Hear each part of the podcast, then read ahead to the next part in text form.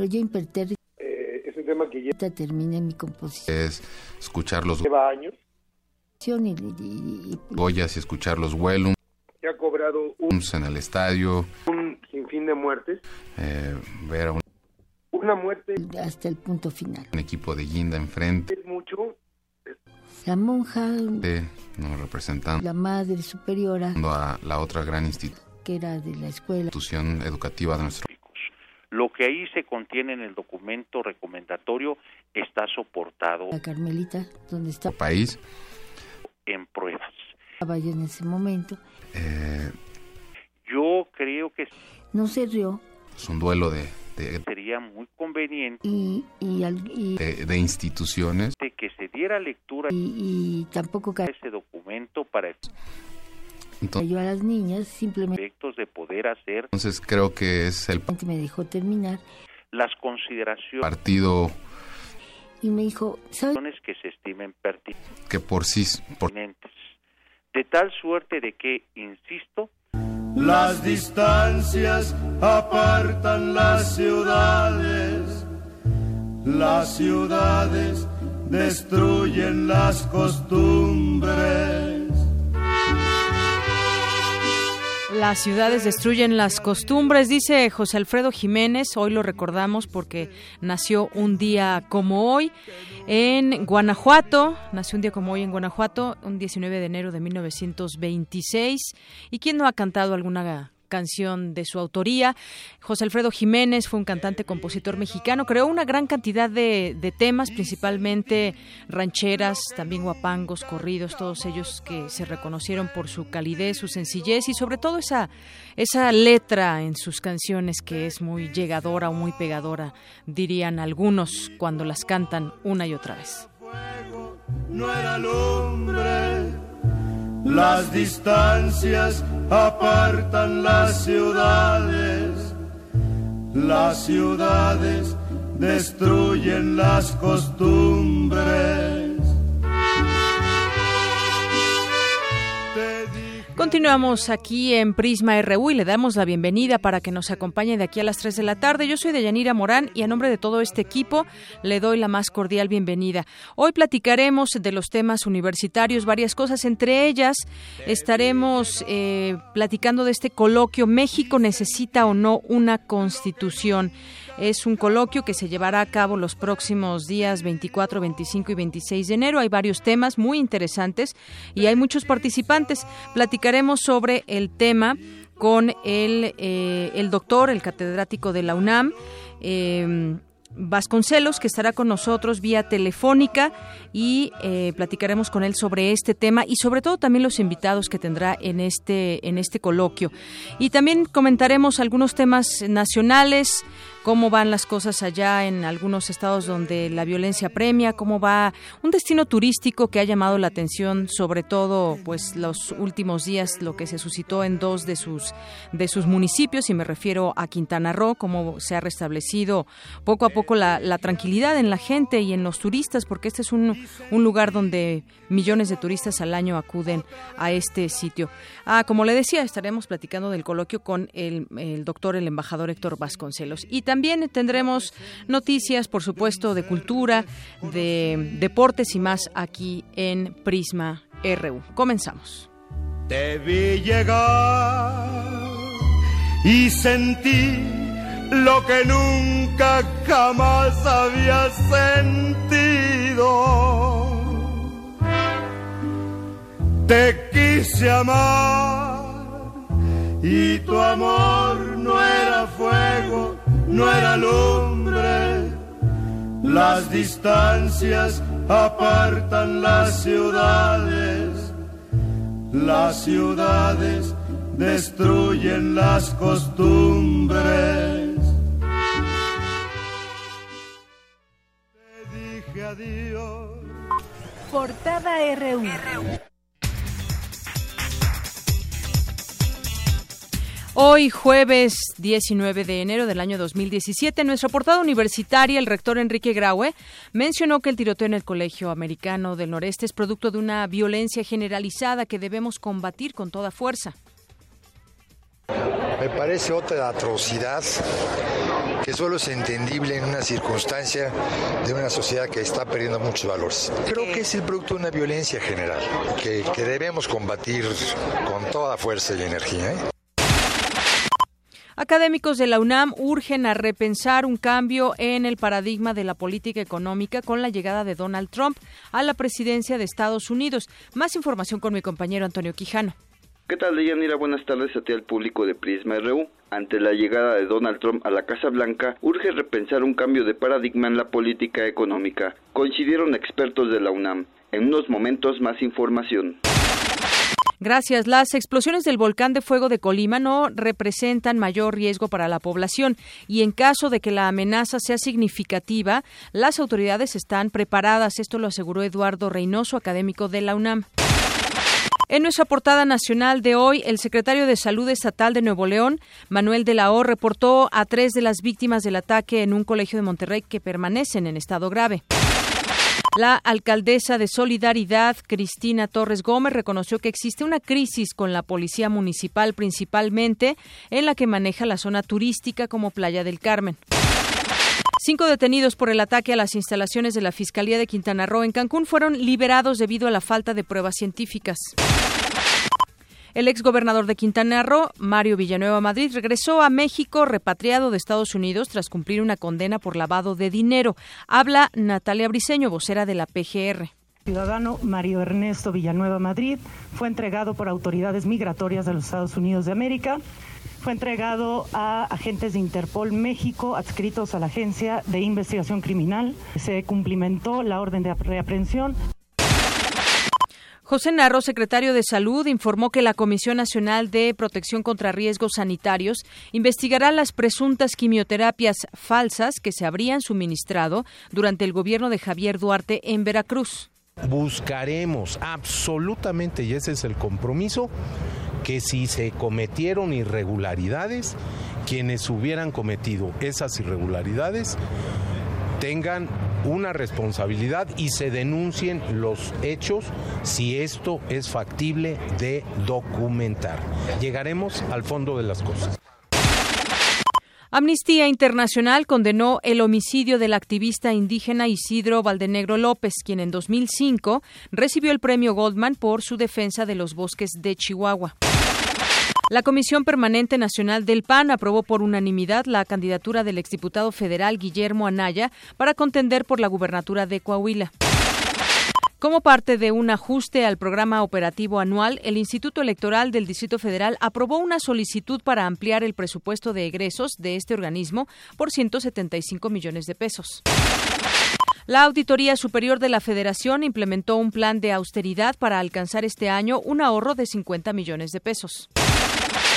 El programa Escuela Segura, que se puso en marcha en el sexenio pasado como una estrategia para prevenir la violencia al interior de los planteles, fue eliminado en 2016.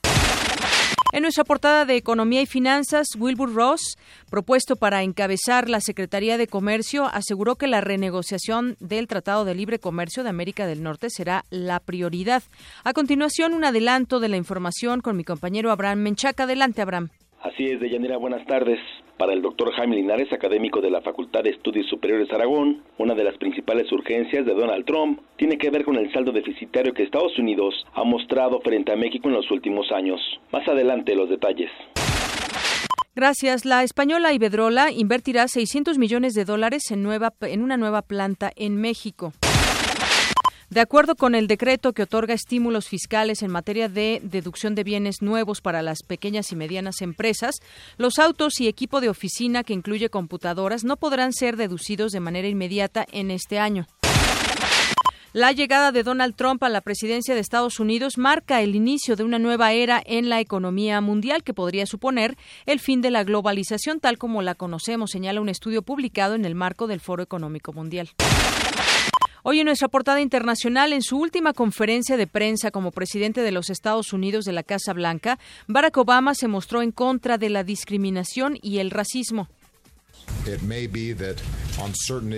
Quizás cuando Trump esté al mando y dé un vistazo a las complejidades de ciertos asuntos, como la cobertura sanitaria para todo el mundo, la creación de trabajo y el crecimiento económico, eso le haga llegar a las mismas conclusiones a las que llegué yo.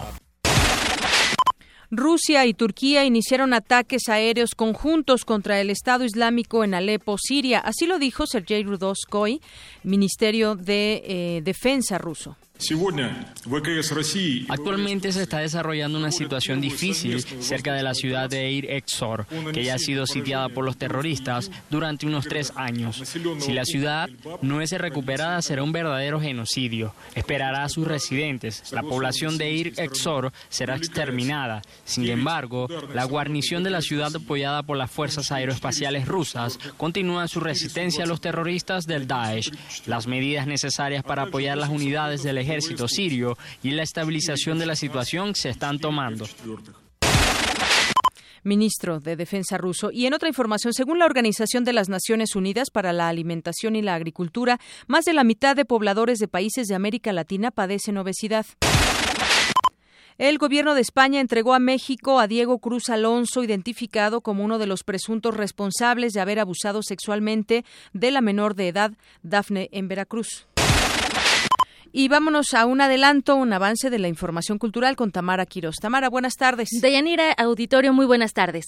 El Centro Cultural Universitario Tlatelolco presentará el seminario Una vida en la música electrónica, Beats por la educación. Además, les, les tendré los detalles del inicio de temporada de la Orquesta Juvenil Eduardo Mata. Gracias, Tamara. Nos vamos ahora al avance de la información deportiva con Isaí Morales. Adelante, Isaí. ¿Qué tal, Deyanira, amigos de Prisma? Paula, Durán, alumna de posgrado de la UNAM, ganó el tercer lugar en el Campeonato Nacional de, de Bloque. Además, los tenistas Sandy Murray y Roger Federer avanzaron a la tercera ronda del Abierto de Australia. Más adelante los detalles. Gracias, Isaí. Y por supuesto, eh, les quiero también adelantar lo que tendremos más adelante aquí. Tendremos un humanoide que nos visitará en esta cabina de Radio UNAM aquí en Prisma RU. Y estamos además transmitiendo por vía streaming, así que nos pueden ver y escuchar a través de nuestro canal de YouTube de eh, Prisma RU, a través de Radio UNAM. Este último robot que presentó ya su primera versión hace seis años y que es totalmente diseñado y construido en el Simvestab, pero ahora se ha renovado con una propuesta más novedosa, así que le tendremos mm, detalles más adelante y tendremos aquí una plática sobre este humanoide. Campus RU.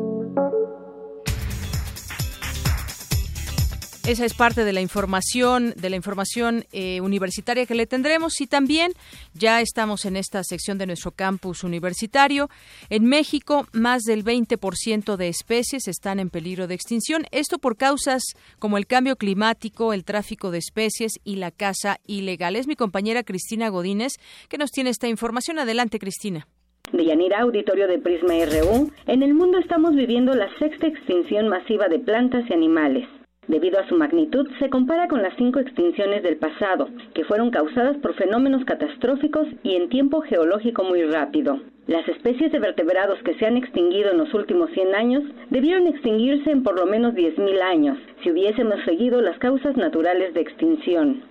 En nuestro país, más del 20% de especies están en peligro. Esto por causas como el cambio climático, el crecimiento de la población, la contaminación, el tráfico de especies y la caza ilegal. Alerta el doctor Gerardo Ceballos González, investigador del Instituto de Ecología de la UNAM. México es uno de los tres países más ricos en plantas y animales del planeta y en este sentido, teniendo una población humana tan grande y teniendo precisamente tantas especies, pues tengamos tasas de especies en peligro muy altas, ¿no? Una proporción importante de las especies del país están en peligro de extinción, alrededor del 20-25%, y en el siglo XX perdimos poblaciones del oso gris, el lobo mexicano, el cóndor de California, la nutria marina, el pájaro carpintero pico de marfil, el zanate que era un pájaro del río Lerma. Es decir, estas especies se extinguieron cuando eran endémicas de México por las acciones del hombre, las actividades del hombre. El problema es que cuando desaparece una especie se altera todo el entorno cuando se extingue una especie, primero lo que pasa es que empieza a afectar la estructura y la función de los sistemas biológicos, de los sistemas ecológicos. Y bueno, uno podría pensar, bueno, sí, está bien, se extingue una especie, hay menos, hay algún impacto en la naturaleza, pero pues no pasa nada a ser humano. Y esto es una visión incorrecta, porque lo que sabemos ahora es que estas especies de plantas y animales son fundamentales para mantener los servicios ambientales.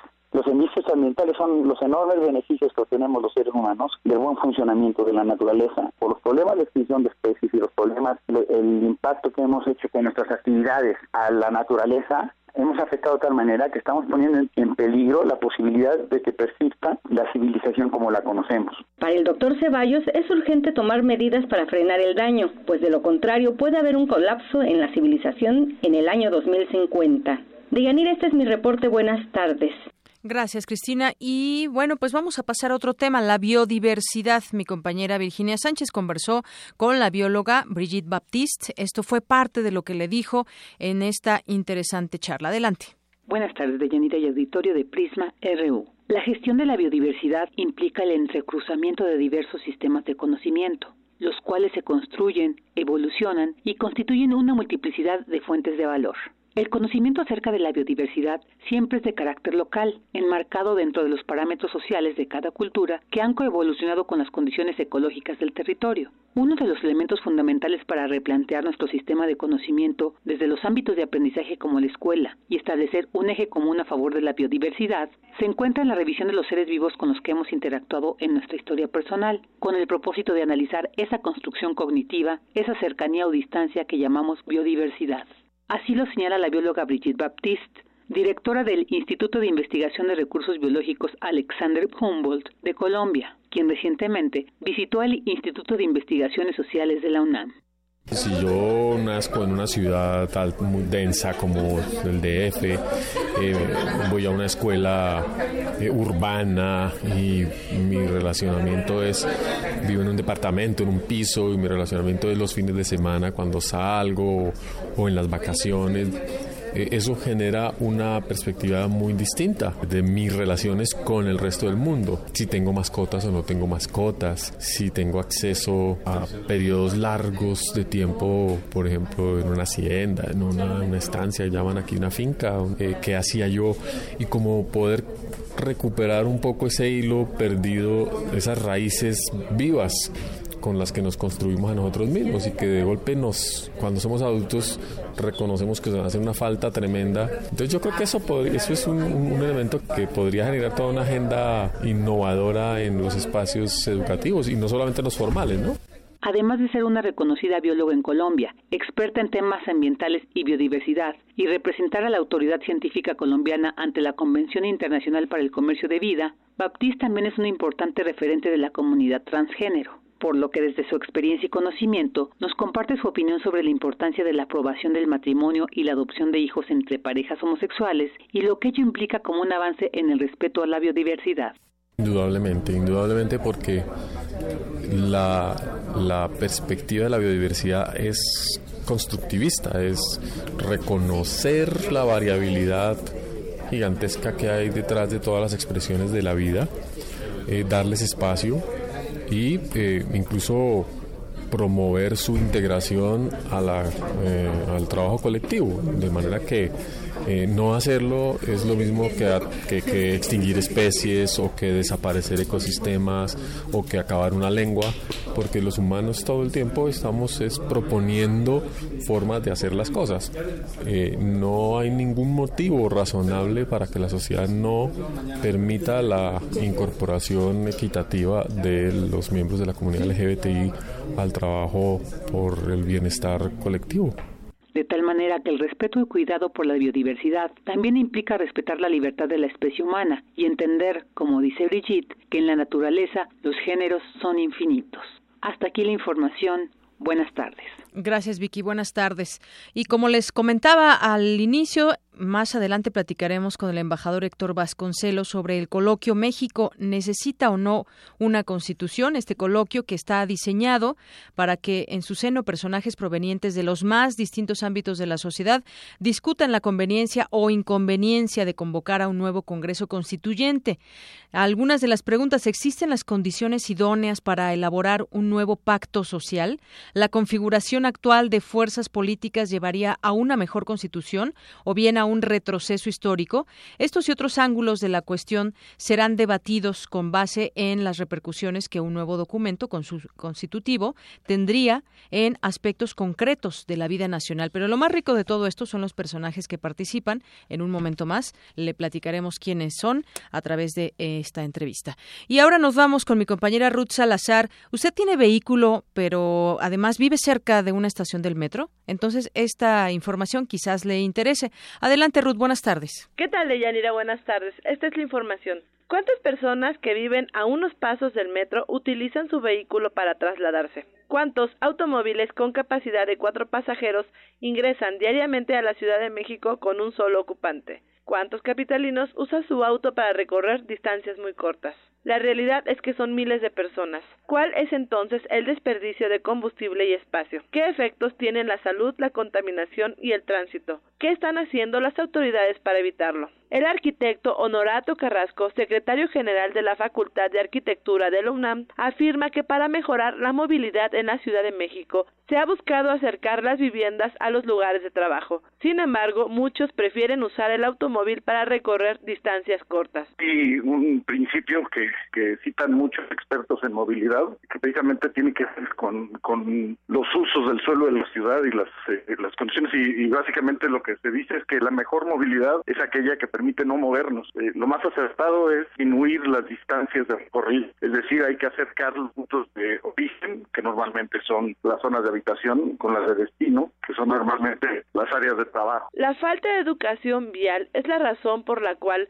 ciertos sectores de la población se niegan a usar el transporte público, a compartir el auto con los compañeros del trabajo o a caminar o usar la bicicleta si la distancia así lo permite. Eh, sería muy contradictorio que la gente, estando cerca de su trabajo, utilizar el automóvil o ir para al súper, también utilizar el, el auto cuando está a un par de cuadras, ¿no? Eso también tiene que ver con la educación de la, de la población, hacer entender que, que inclusive en términos de salud, el moverse, el caminar, el, el ir en bicicleta o cualquier otra cosa, es, eh, no solo va a ser mejor para la ciudad, sino mejor para uno mismo. Cualquier tema tiene que estar de la mano de la cultura. Inclusive se habla en la cultura como el cuarto pilar de la sostenibilidad. Eh, eso quiere decir que sí hay que no solo difundir, sino educar. El crecimiento poblacional obliga a las autoridades a elaborar estrategias que contribuyan a solucionar uno de los grandes problemas de las grandes ciudades, la movilidad. Aquí parte de lo importante será que las autoridades y el gobierno tiendan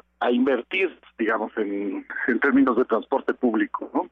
En todos los sentidos, en todos los ámbitos, no solo infraestructura, sino obviamente también cultura. Un informe de las Naciones Unidas estima que en el año 2050 el 70% de la población mundial vivirá en ciudades. Por lo tanto, el transporte público y privado es y será uno de los problemas más representativos, pues su eficacia resulta esencial para la vida y la economía de las personas, instituciones y empresas. Hasta aquí el reporte de Yanira. Buenas tardes. Gracias. Pues sí, el transporte público y privado será el que el que se use de una gran manera. Muchas personas vivirán mucho más personas de las que actualmente viven en las ciudades. Bueno, pues todo un un tema, pero habrá que repensar este tema de la movilidad. Prisma RU.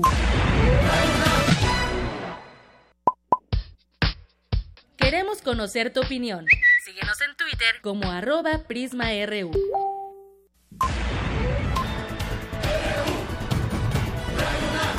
Prisma RU.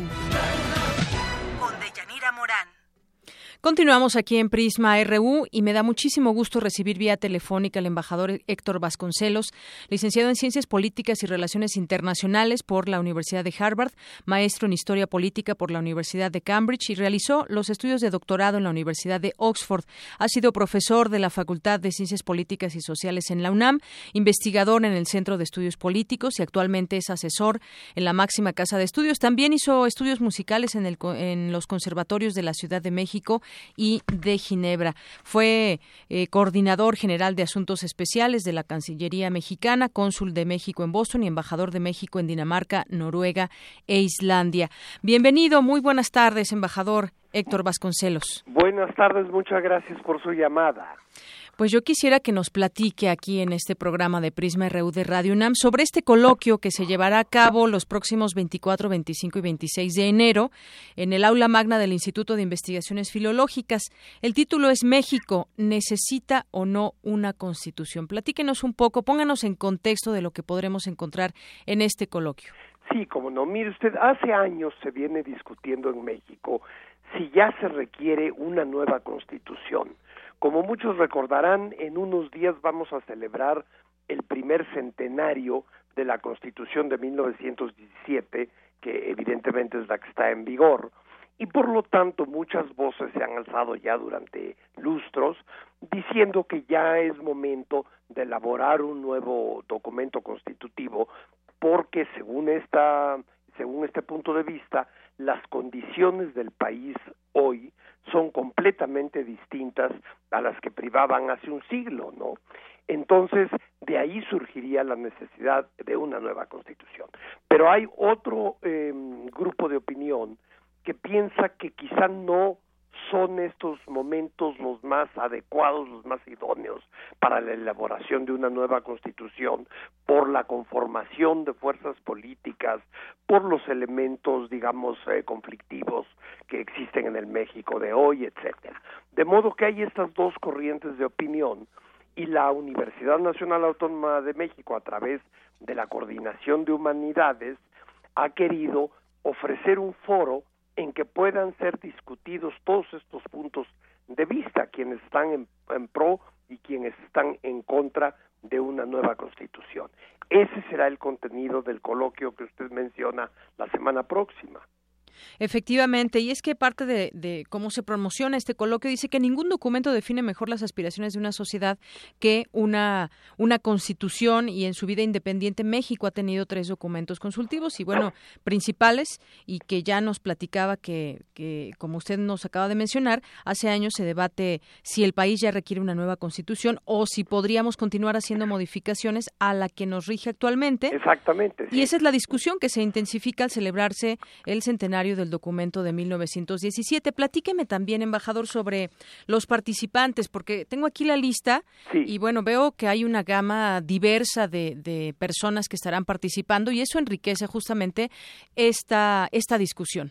Sí, exactamente. Eh, la UNAM quiso ofrecer, como decía yo, un foro para que los más diversos sectores de la sociedad mexicana eh, puedan expresar ahí sus puntos de vista. Entonces usted va a encontrar que hay gente, hay participantes del mundo académico y no solamente de la UNAM, sino de otras universidades de la República también, pero también hay personalidades del ámbito político, gente de la sociedad civil, hay de todo abogados, economistas, em, sociólogos, historiadores, eh, una diversidad de disciplinas van a estar representadas en el coloquio. Entonces, como digo, la idea es ofrecer una pluralidad de puntos de vista y esto va a ser, em, desde nuestro punto de vista, un poco el detonante de otros muchos debates que va a seguir habiendo a lo largo del año al conmemorarse este año la efeméride de la Constitución del 17,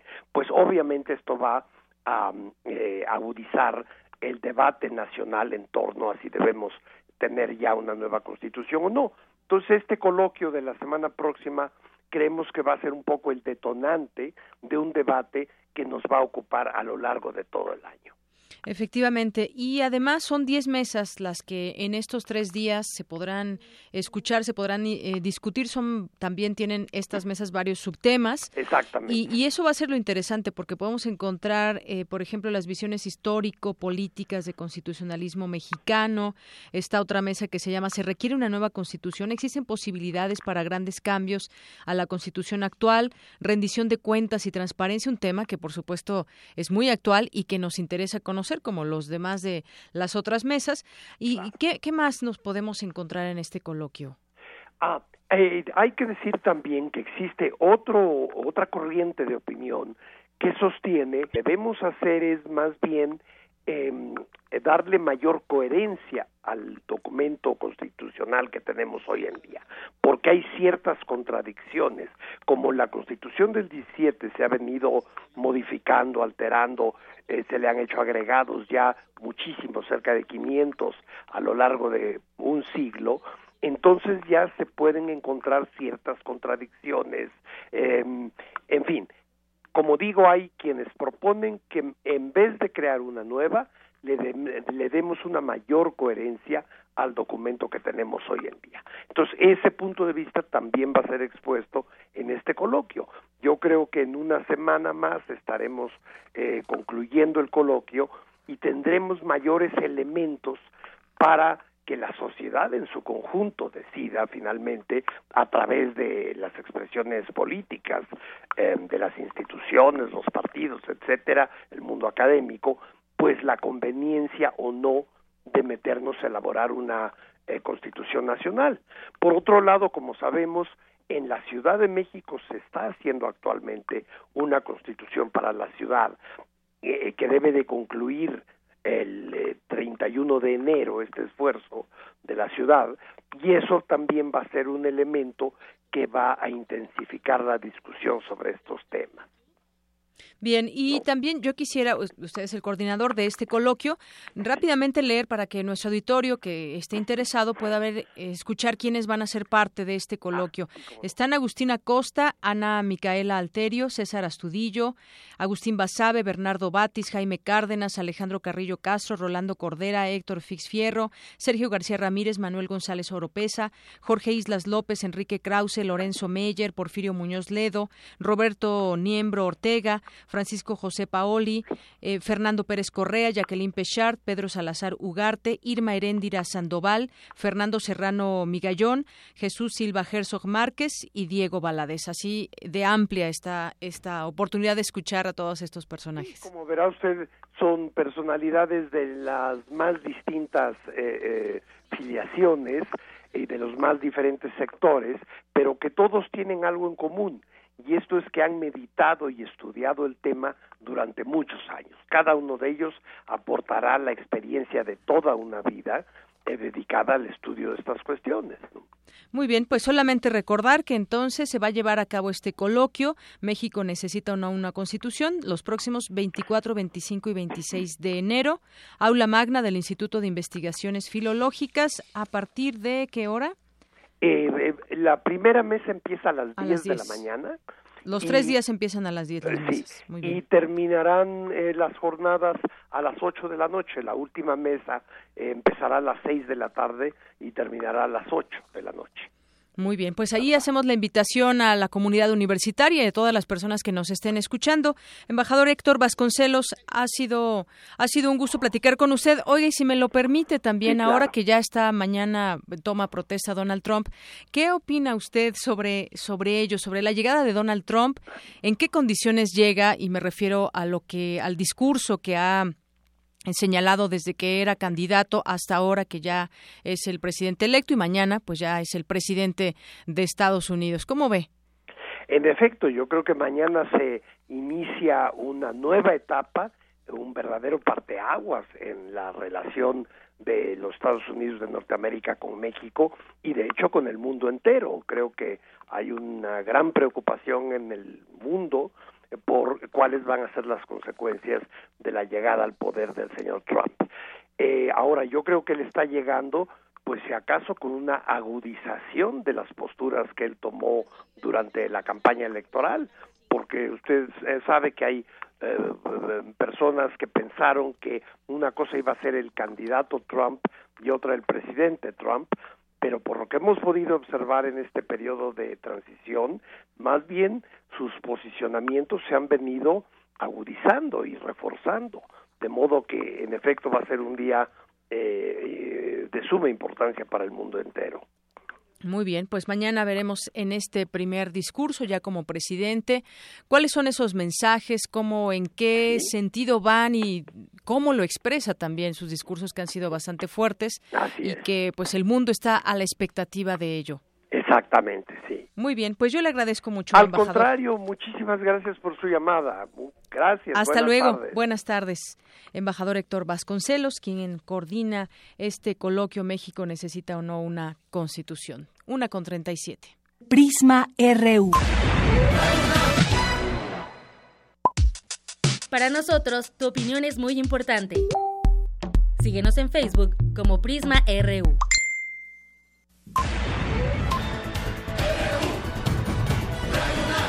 Prisma RU. Con Deyanira Morán. Bien, continuamos, continuamos aquí en Prisma RU. Nos llamó Edgar Chávez, dice, lo que hace falta es restituir la versión original de 1917, se refiere a la Constitución. Los cambios hasta ahora son ignominiosos. Una nueva la haría una nueva la harían neoliberal, es lo que opina Edgar Chávez. Muchas gracias por su llamada. Y nos vamos ahora, ya tengo la línea telefónica le doy la bienvenida a la maestra Marta Singer, académica de la Facultad de Ciencias Políticas y Sociales. ¿Qué tal, maestra? Bienvenida, buenas tardes. ¿Qué tal? Muy buenas tardes. Mucho gusto estar con ustedes. Gracias. El gusto es de nosotros también. Eh, yo quisiera platicar con usted esta propuesta del PRI de reducir legisladores en un momento en que, además, digo, eh, no- ha habido varios momentos en que se ha hablado del número de diputados, el número de senadores y la posibilidad, o se había planteado en algún momento la idea de que se redujera el número. Pero, pues hoy vemos que la fracción parlamentaria del PRI, pues presenta ya una iniciativa constitucional para reducir el número de, de diputados. ¿Cómo ve, ¿Cómo ve usted este tema? Sí, mire, en efecto, esta es una idea que ya tiene mucho tiempo circulando, quizá desde antes del inicio de, de este sexenio. Eh, es interesante eh, eh, el, el tema, pero cabe aclarar en primer lugar, eh, eh, bueno, esta iniciativa lo que eh, plantea es reducir 100 diputados de representación proporcional. A la fecha tenemos 200 y tenemos 300 de mayoría relativa. Nuestro sistema eh, electoral es un sistema mixto que no es muy frecuente en otras partes del mundo. Eh, ¿Qué diferencia hay entre un tipo de legisladores y los otros?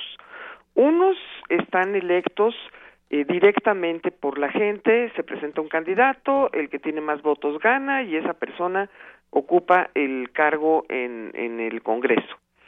Eh, en cambio, los de representación proporcional eh, son diputados que se, plan- se presentan, en el caso mexicano, en una lista.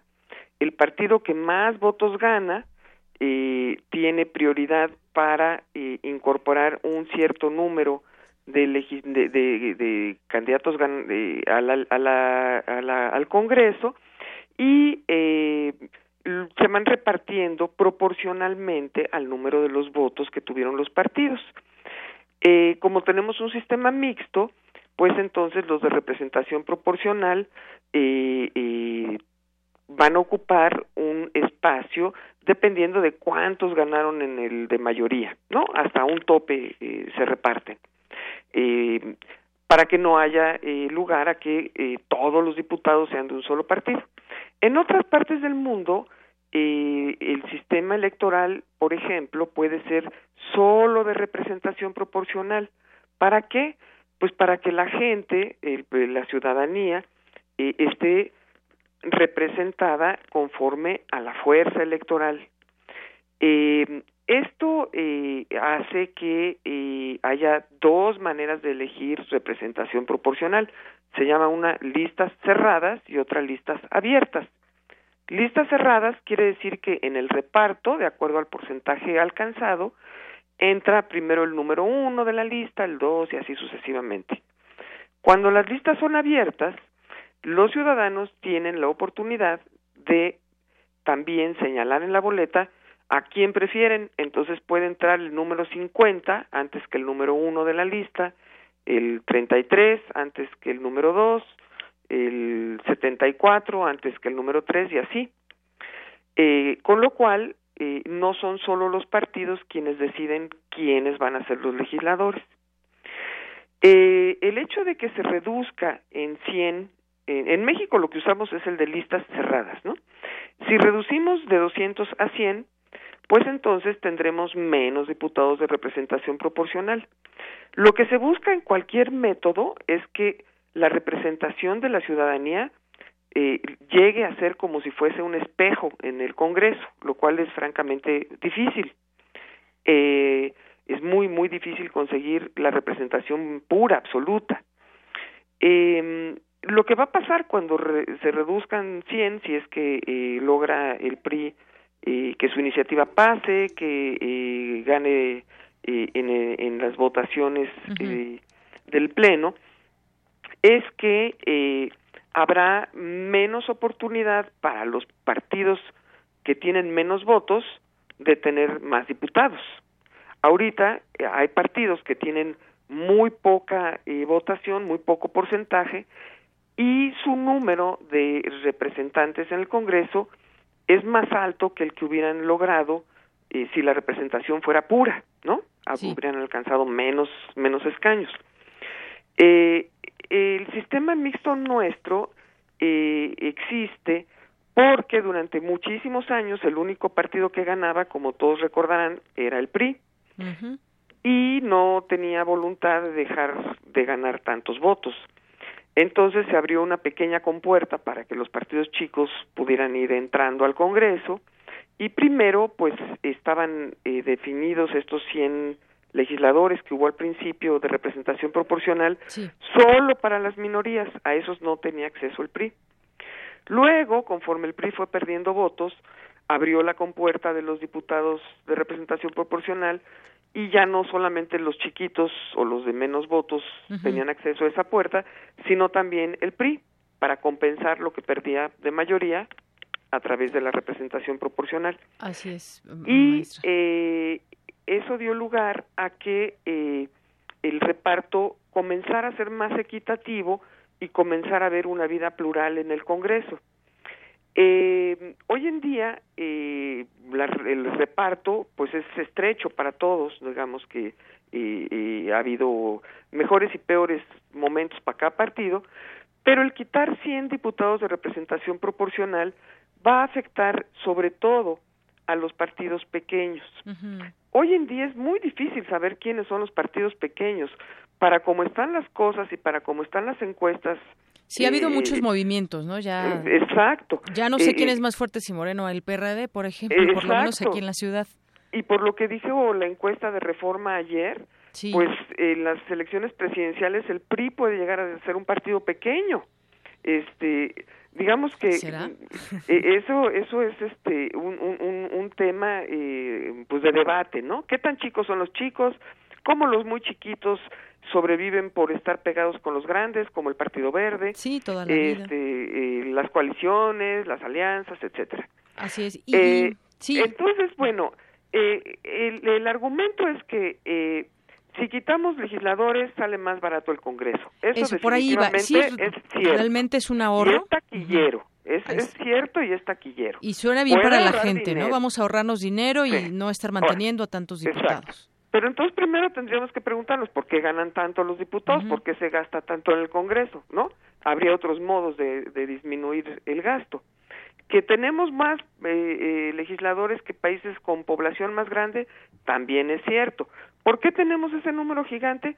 Porque así le convino al grupo en el poder durante años, porque pues resulta que ahí también se reparten eh, espacios políticos, ¿no? Entonces, bueno, por un lado se diría, sí, es sano que el Congreso sea más chico. Por otro lado, diríamos, pues depende quién salga perjudicado y quién beneficiado. Sí, porque aquí lo que quisiéramos es que quien salga beneficiado sea la sociedad. Exactamente. Entonces yo creo no, que partidos. el gran problema es que el Congreso no está siendo una caja de resonancia de la sociedad. Uh -huh. Yo creo que eh, deberíamos de empezar a pasar tal vez a un sistema proporcional de listas abiertas donde los ciudadanos pudiéramos decidir quiénes son los candidatos que queremos, porque luego resulta exacto, que, una, y que lleguen los más preparados, de mayoría, ¿no, sí. exacto, llega un candidato que tiene garantizados los votos porque eh, eh, tiene eh, a través de los sistemas clientelares garantizado que va a ganar y no es ni el mejor ni mucho uh -huh. menos eh, o hay eh, situaciones donde por ejemplo ahora con la cuota de mujeres lo que hicieron que es vergonzoso es mandar eh, en algunos casos, en, en, en la, la mayoría, los diputados de mayoría mujeres que pues no son conocidas en la localidad y que por lo tanto pues no van a ganar votos y entonces pues ya cumplieron con la ley pero pues no van a ganar sí que es lo que queremos también como ciudadanos de los de los legisladores que realmente nos representen que conozcan que porque están representando a, todo el país los distritos cómo va cómo está configurada eh, eh, la, la geopolítica también y en ese sentido que realmente sean representantes que conozcan las necesidades del entorno y que vayan ahí a representar para legislar a favor de... Y que abran canales de comunicación con la gente. Que los conozcamos, porque si yo le pregunto aquí a... así de... de, de, eh, eh, por ejemplo, el gasolinazo. El gasolinazo es producto del trabajo de los legisladores. Exacto, y que no algunos... pueden decir que ellos no votaron. Claro que lo votaron. y ahora están en contra, pero hoy sale una nota de que ellos votaron. Exacto, ellos votaron y engañan a la gente diciendo que no votaron. Por supuesto que votaron. No nos pueden decir que ellos no votaron la reforma energética. Claro que la votaron. Y la reforma energética, por supuesto que está ligada con abrir el mercado de gasolinas al sector privado que necesita eh, otros términos para su supuesta competencia, que va a ser una competencia de cuatro gigantes, ¿no? Eh, eh, en donde ahora dicen que faltan gasolineras. Yo nunca he visto grandes colas para llenar gasolina, como para que nos hagan falta doce mil gasolineras en la Ciudad de México. Lo que va a ser eso, como los Oxos y los los 7-Eleven, ¿no? Uno enfrente del otro, cientos de gasolineras por la ciudad. ¿Qué va a ser ese ese desastre, no? este en fin, que no nos vengan a decir los legisladores que ellos eh, no, eh, eh, no cumplen, por, más bien, no hicieron lo que la gente no quería que hicieran, ¿no? No, hicieron lo que, lo que sus intereses les manda como prioritario y no el interés del, del país. Entonces, más que discutir cuántos legisladores, y si muchos o pocos, deberían de empezar por hacer su chamba. Ahora bien, ya tenemos enfrente esta iniciativa me parece a mí que es una iniciativa perversa en el sentido de que hará todavía menos plural eh, la, participación de los diferentes grupos en el Congreso eh, y que eh, además de perjudicar a los partidos menos fuertes que reciben menos dinero para su trabajo, que tienen menos legisladores para poder votar, servirá como un escaparate eh, electorero eh, del PRI eh, ahora que sus bonos eh, están cayendo tanto, ¿no? Y ahora que eh, sale a la luz el gran fracaso de sus gobernadores, en ahora que están siendo criticados por todos lados, no solo por las acciones del gobierno, sino también por la enorme corrupción que permea eh, a sus funcionarios públicos, designados o nombrados por la ciudadanía. Muy bien, pues ahí está lo que nos comenta. Creo que se entiende perfectamente lo que cómo está esta recomposición y cómo estaría y además cómo porque es perversa esta esta propuesta. yo quisiera solamente señalar algo que eh, también suele ser usado eh, pues a manera de engaño, ¿no? eh, se dice eh, a voz en cuello que los legisladores plurinominales no fueron votados y no representan a la gente.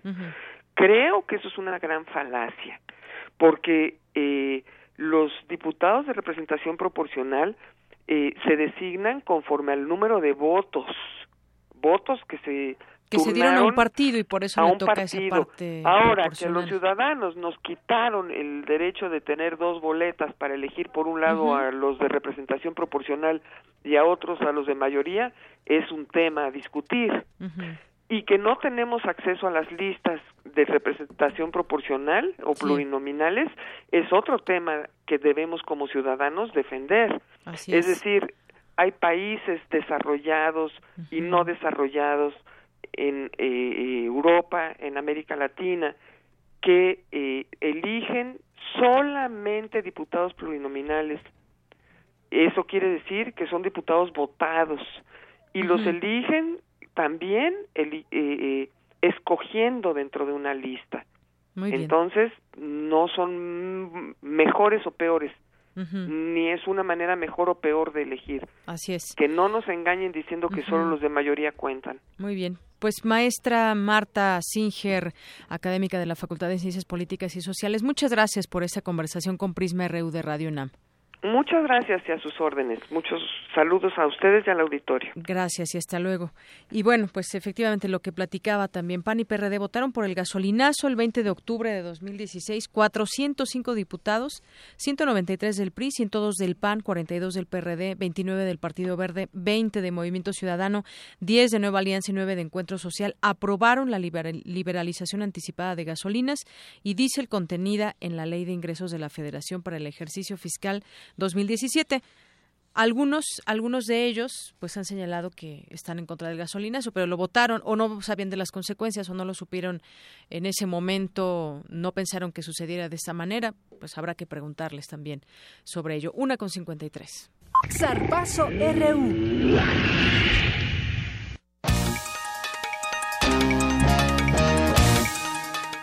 Bien, seguimos con deportes. Ya están listos mis compañeros Isaí y Eric Morales. Adelante, buenas tardes. Buenas tardes, Deyanira. Nos vamos con la información deportiva porque Paola Durán Macedo, alumna del posgrado en Diseño y Comunicación Visual de la UNAM, subió al podio como tercer lugar en el Campeonato Nacional de Bloque, competencia que se realizó en las instalaciones de la Confederación Deportiva Mexicana.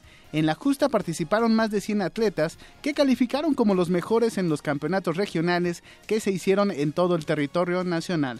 La escalada deportiva vive hoy un gran auge en todo el mundo, pues ya forma parte del programa de los Juegos Olímpicos para Tokio 2020. Y en otra información de Yanira, a un mes de que se realice el selectivo nacional de tiro con arco en las instalaciones del Comité Olímpico Mexicano, se desconoce el paradero de, de, de Efi Sánchez, presidenta de la Federación Mexicana de la Disciplina. La dirigente tiene en su contra dos averiguaciones previas por presunto desvío de 27 millones de pesos.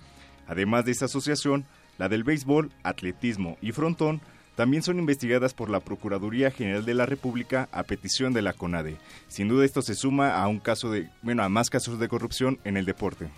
Y ya que estamos hablando del Comité Olímpico Mexicano, Carlos Padilla, titular de este organismo, reveló que el órgano deportivo enfrenta una de las peores crisis de su historia, por lo que reducirán los salarios de mandos eh, medios y superiores hasta un 20% y aplicarán una política de austeridad. Padilla enfatizó que estas medidas no afectarán a los deportistas. Hasta aquí la información de Yanira. Muy bien, pues muchas gracias y el rato nos escuchamos. Claro Así es. Prisma RU.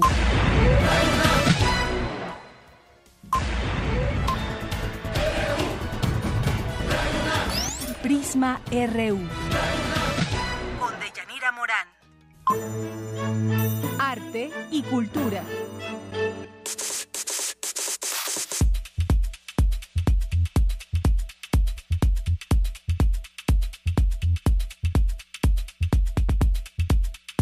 Bien, y ya está con nosotros Tamara en la cultura. Tamara, buenas tardes. Deyanira, muy buenas tardes. Hoy iniciamos con mucho ritmo esta sección de cultura. Escuchamos House Revolution, una mezcla de Alosha Barreiro, un artista sonoro, productor y líder de prehispánica electrónica que estará presente en el seminario Una vida en la música electrónica.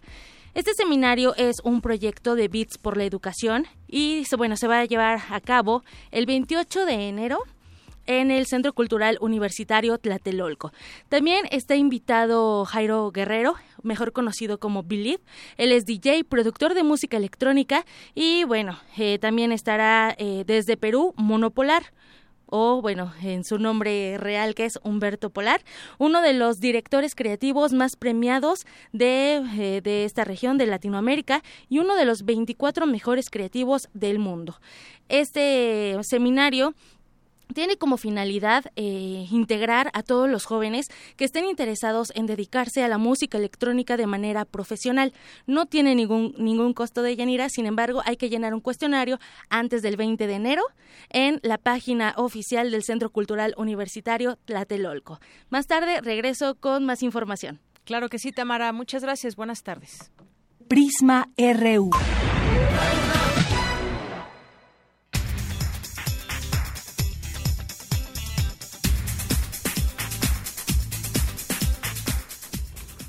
Pues bien, muy rápido se nos pasó la primera hora de Prisma RU y ya tenemos un resumen de esta información con mi compañera Ruth Salazar. ¿Qué tal, Ruth? Buenas tardes. Gracias, Deyanira. Buenas tardes a ti y a nuestro auditorio. Este es el resumen. En entrevista para Prisma RU, hablamos con Héctor Vasconcelos, ex cónsul de México en Boston y ex embajador de México en Dinamarca, Noruega e Islandia, sobre el coloquio ¿México necesita o no una nueva constitución? Que se llevará a cabo del 24 al 26 de enero. Eh, la UNAM quiso ofrecer, como decía yo, un foro para que los más diversos sectores de la sociedad mexicana eh, puedan expresar ahí sus puntos de vista. Entonces usted va a encontrar que hay gente, hay participantes del mundo académico y no solamente de la UNAM, sino de otras universidades de la República también, pero también hay personalidades del ámbito político, gente de la sociedad civil, hay de todo abogados, economistas.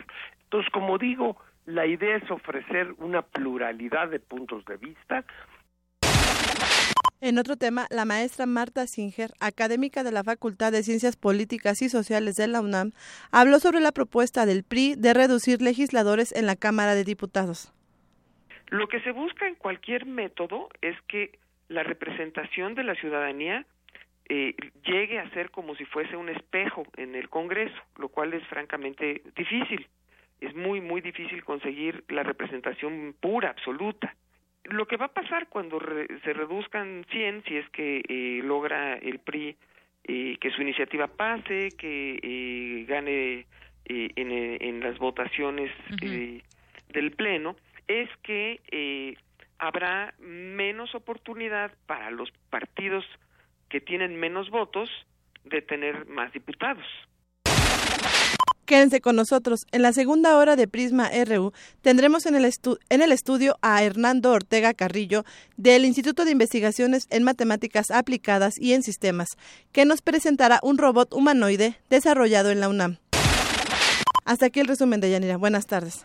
Gracias, Ruth. Muy buenas tardes. Pues sí, justamente en unos momentos le estaremos presentando a este humanoide para qué sirve, cómo es. Ya lo usted, ustedes lo podrán ver a través de nuestro streaming que estamos transmitiendo en vivo por Prisma RU, este canal de Radio UNAM. Vamos a hacer un corte en este momento y regresamos con más información. Prisma RU. Un programa con visión universitaria para el mundo. Para nosotros, tu opinión es muy importante. Síguenos en Facebook como Prisma RU. Los consideramos héroes anónimos, motivos de orgullo en el campus. Su esfuerzo no ha pasado desapercibido y consideramos que merece un justo reconocimiento. Una fuerza de choque en contra de la ignorancia y la apatía un escuadrón que rebosa de talento y juventud. Un grupo de excelencia que representa todo lo que es bueno y verde sobre la universidad. En resistencia modulada, estamos por abrir los micrófonos para ti, que te has esforzado en ser un espíritu que habla por tu raza. La Casta Puma.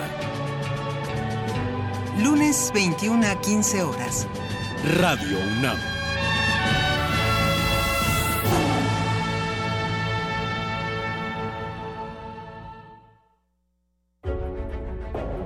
Llegamos con la convicción de hacer lo que un buen ciudadano haría en nuestro lugar.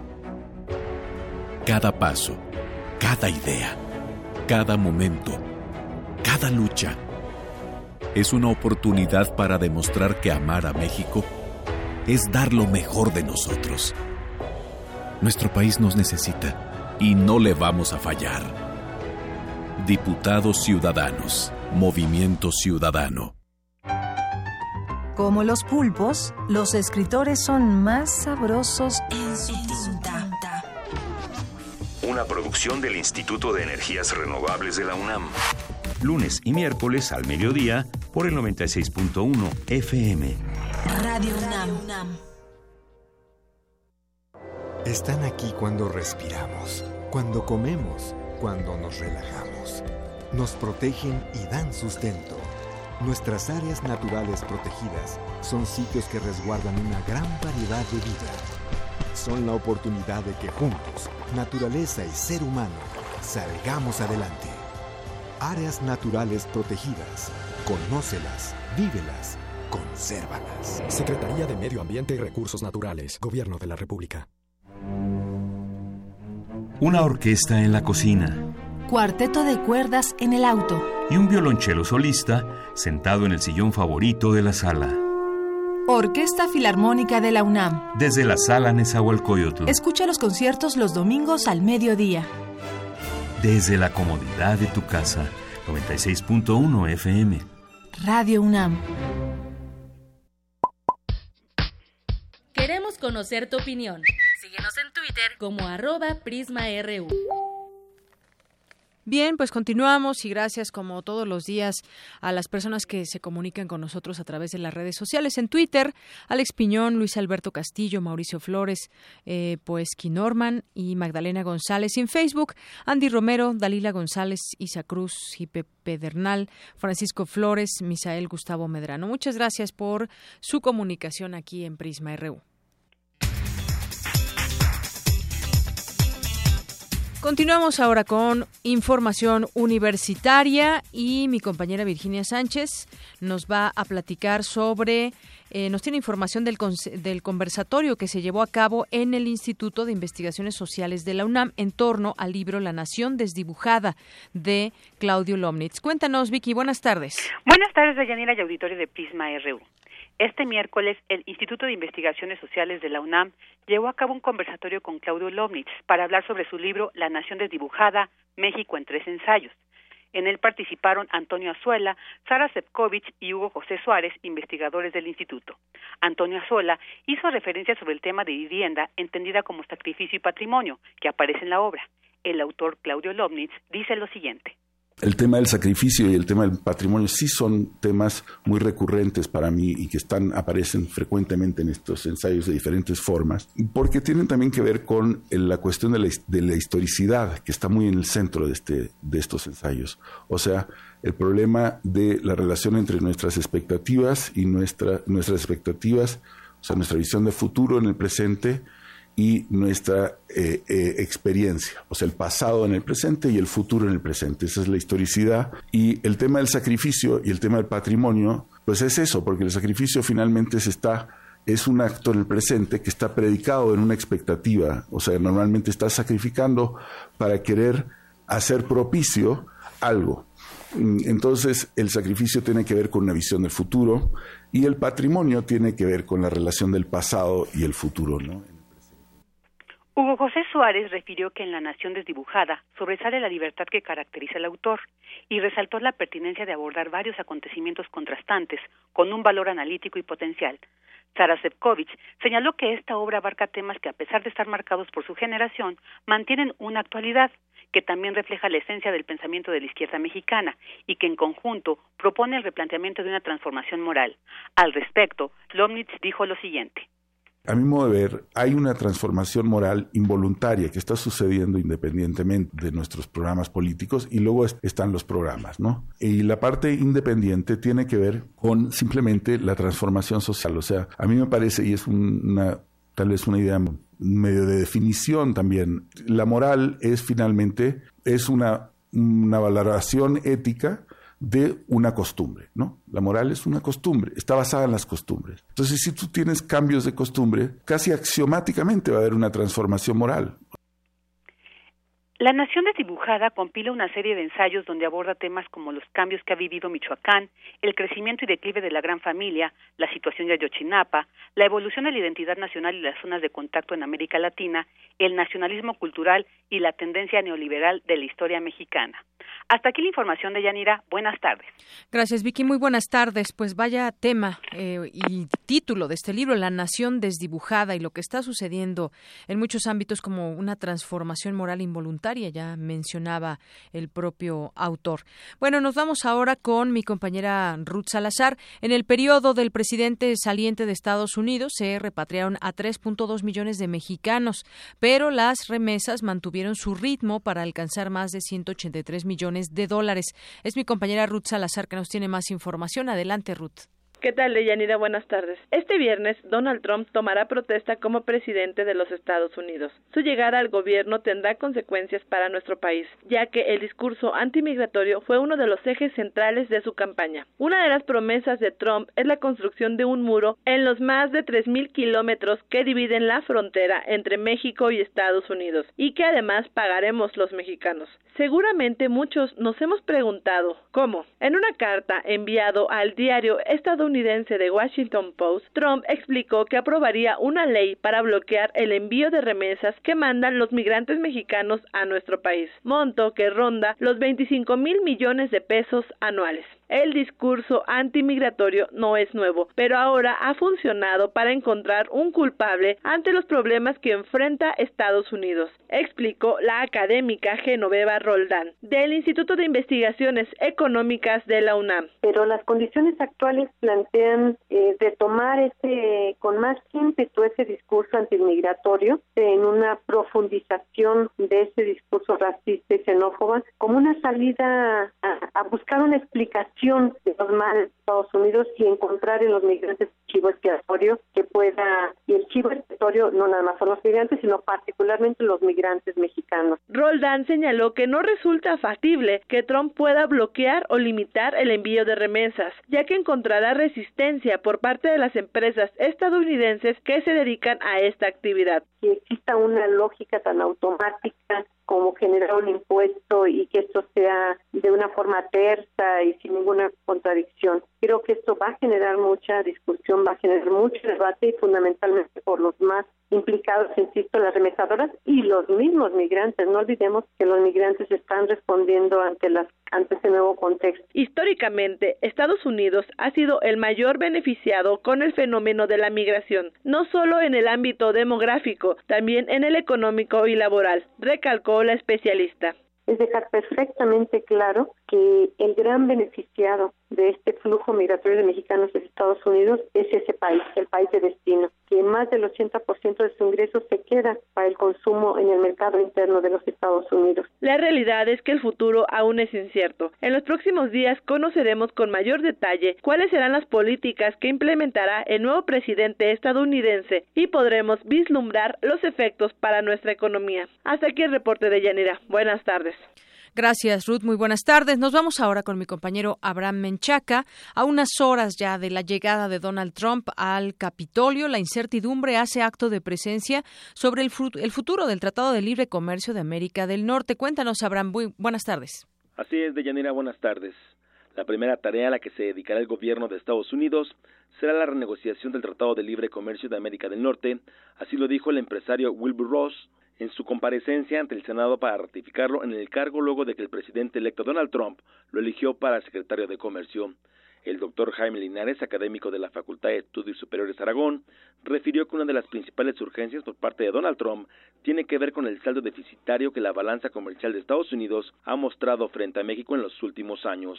La intención es tratar de llevar a cabo una renegociación ventajosa para los Estados Unidos que le permite revertir ese saldo deficitario y sobre todo tratar de revisar las reglas de origen que se refieren justamente al contenido, al porcentaje contenido norteamericano que deben tener los productos fabricados en México con eh, destino el mercado de Estados Unidos. Entonces yo creo que esa es la parte más eh, álgida de esta renegociación del Tratado de Libre Comercio. ¿no? De Yanira, el investigador indicó que el próximo gobierno estadounidense busca revertir el saldo rojo que tiene en el comercio con nuestro país. En ese sentido, habría que ver, por ejemplo, en la industria automotriz, cuál va a ser las reglas de origen que se van a mantener. Si va a ser, eh, por ejemplo, un 40% como está ahorita, un 60%, como es lo que pretenden ellos. Y lo que quieren ellos es tratar de revertir el saldo rojo que tienen el comercio con México, dado que hace algunos años, pues Estados Unidos ha venido teniendo, al igual que Canadá, saldo deficitario frente a nuestro país. De general la información que tengo. Buenas tardes. Gracias, Abraham. Muy buenas tardes. Son las dos con once minutos y bueno, pues en este tema mañana será un día importante. Ya lo ya lo comentábamos con el embajador Vasconcelos al inicio de ello. Pues estará el mundo en la expectativa del discurso del nuevo presidente, su primer discurso de esta nación, la más poderosa del mundo. Estarán muchísimos corresponsales cubriendo esta nota y sobre todo, pues dará pauta a conocer qué es lo que pasa dentro de la cabeza de Trump y qué es lo que pretende para los próximos años en esta nación y el mundo, porque es una relación que tiene con el mundo. Entonces, estaremos, estaremos muy atentos de lo que sucede el día de mañana, incluso estaremos platicando la primera hora sobre el tema, porque ya a la hora en que estemos transmitiendo, pues ya estará, habrá terminado esta ceremonia, esta ceremonia donde toma protesta Donald Trump. Prisma RU.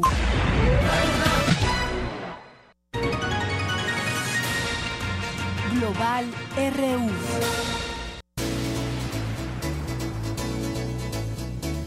Ya entramos en terrenos internacionales. El presidente de Estados Unidos, Barack Obama, dio su última conferencia de prensa como mandatario de ese país. Ahí instó a la prensa a continuar con una visión crítica en los temas de la agenda pública estadounidense. Vamos a escucharlo. Espero que los periodistas continúen con la misma tenacidad que han mostrado con nosotros y que trabajen duro para llegar a la raíz de los temas y a la verdad. Y que obliguen a los que estamos en el poder a dar lo mejor de nosotros mismos. También se refirió al ascenso de Donald Trump como presidente número 45 de Estados Unidos. Escuchemos las palabras de, Barack Obama. Ganó las elecciones con propuestas opuestas a mis iniciativas y con otra visión del rumbo que debe seguir el país. Es razonable que aplique su visión y sus valores. En tanto, el presidente electo Donald Trump llegó este mediodía a la ciudad de Washington, procedente de Nueva York, para dar inicio a las actividades previas de su investidura que se llevará a cabo mañana a las 11 horas tiempo de México. Trump se desplazará al cementerio militar de Arlington a las fuerzas de Washington en compañía del vicepresidente electo Mike Pence para depositar una ofrenda floral en la tumba al soldado desconocido. Por la tarde, Trump y Pence prevén asistir a un concierto multitudinario en el monumento a Lincoln en la capital estadounidense. El magnate pasará la noche en la Blair House, una mansión ubicada muy cerca de la Casa Blanca y destinada a hospedar a jefes de Estado en sus visitas oficiales a Washington. Mañana temprano, antes de la ceremonia de investidura, Trump y su familia asistirán a un servicio religioso y luego acudirán a tomar un té a la Casa Blanca, invitados por el presidente saliente, Barack Obama y su esposa Michelle Obama. Y bueno, nos vamos ahora también con mi compañero nos vamos con mi compañero Toño Quijón. Nos vamos a las breves internacionales con mi compañera Cindy Pérez Ramírez. Adelante, Cindy. El vicepresidente de Estados Unidos, Joe Biden, aseguró en el Foro Económico de Davos que la construcción de muros es una respuesta errónea en la búsqueda de la seguridad nacional. La primera ministra británica, Theresa May, reiteró en el Foro de Davos que el Reino Unido no se aislará del mundo tras el Brexit afirmó que Gran Bretaña tiene un compromiso con el comercio mundial. El edificio Plasco en Teherán, Irán, se derrumbó este jueves debido a un incendio. Las autoridades informaron que más de 100 personas se encuentran bajo los escombros, entre ellos 30 bomberos. Descartaron que se haya tratado de un atentado. Una avalancha de nieve provocada por una serie de terremotos en el centro de Italia sepultó un hotel en ese país. Las autoridades han rescatado dos cuerpos, pero se estima que 30 personas más están atrapadas en el inmueble. En India, un choque entre un camión y un autobús dejó un saldo de 25 personas muertas, entre ellas 18 niños. Hay, además, 50 lesionados. Bien, pues muchas gracias, Cindy Pérez Ramírez, por esta información de las breves internacionales. En un momento le voy a presentar esta información que nos preparó mi compañero Antonio Quijano, o porque urge, urge repensar un cambio de paradigma en la política económica ante la llegada de Donald Trump a la Casa Blanca, advierten especialistas de la UNAM. Adelante, Toño. ¿Qué tal, Deyanira? Buenas tardes a ti al público de Prisma RU. La autoridad debe repensar urgentemente un cambio de paradigma de la política económica para que tenga una visión integral y ponga énfasis en el crecimiento, la generación de empleos y redistribución del ingreso, afirmó Armando Sánchez Vargas, académico del Instituto de Investigaciones Económicas de la UNAM. Al ofrecer la conferencia México ante la llegada de Donald Trump a la presidencia de Estados Unidos, oportunidades y desafíos, el experto señaló que el actual modelo exportador tiene desequilibrios acumulados que afectan las variables de la economía mexicana. El sistema ha estado generando una desigualdad económica y pobreza tan grandes que están superando las ganancias que podría dar el libre comercio. Esto nos lleva entonces a pensar que en México el modelo exportador basado en la liberalización casi completa de la economía parece ser que ya este es un modelo agotado, es un modelo que debe de ser reemplazado por uno no que cierre las fronteras, sino por un modelo que aproveche el contexto internacional de apertura económica, pero que al mismo tiempo fije, cambie los objetivos del modelo, es decir, en lugar de poner énfasis en la estabilidad macroeconómica y la liberalización, más, más liberalización, lo que, se debe, lo que se debe de poner énfasis es en el crecimiento económico, empleo y redistribución del. Sánchez Vargas dijo que el Instituto de Investigaciones Económicas proyecta el tipo de cambio para 2017 en 22.68 pesos, pero en caso de que aumenten los precios internacionales del petróleo, el dólar se estima en 24 pesos con 23 centavos. Tenemos una cantidad de variables desde la balanza comercial hasta el manejo de las cuentas gubernamentales, desigualdad y pobreza, que están estallando y están mostrando, son evidencia de que el modelo exportador eh, de liberalización ya, este, ya se agotó y hay que reemplazarlo y la nueva tendencia hay que hacerlo pronto para poder ajustarnos a las nuevas tendencias mundiales. En su oportunidad, Jesús Gallegos Olvera, académico de la Facultad de Ciencias Políticas y Sociales, dijo que el triunfo de Trump ha impulsado discursos nacionalistas polarizados. La dirección que puede guiar los esfuerzos de México y determinar una estrategia propia ante cualquier resultado de las decisiones políticas en Estados Unidos debe recuperar las ventajas de su ubicación geopolítica y geoeconómica. Estas ventajas se encuentran en, al conocer los intereses de este país y sacar provecho de sus necesidades. México no debe hacer suya la agenda y la actitud estadounidense. Por el contrario, debe mantener una independencia e identidad sobre las bases de su propio poder nacional. En conclusión, requerimos un nacionalismo pragmático en el que los Estados Unidos forman una parte de nuestra estrategia internacional, pero esta no puede construirse totalmente sobre ellos. Ambos expertos coincidieron en que este cambio de paradigma no significa regresar a una economía cerrada, sino que se deben mantener los niveles de exportación con tratados de libre comercio y adaptarnos a la economía internacional, así como fortalecer el mercado interno para aumentar los salarios e incrementar el consumo interno a través de una política industrial. De Yanira Auditorio, hasta aquí mi reporte. Buenas tardes. Gracias, Toño. Muy buenas tardes. Prisma RU. Para nosotros, tu opinión es muy importante. Síguenos en Facebook como Prisma RU. Hoy es jueves y hoy es sección de arriba los de abajo. Cindy Pérez y Dulce García, como todas las semanas, nos presentan su sección. Este programa. Es caminar en un extraño lugar en donde el hambre se ve. Arriba los de abajo. Y así pues esta ciudad. Playera china sin ninguna dos por diez y de regalo.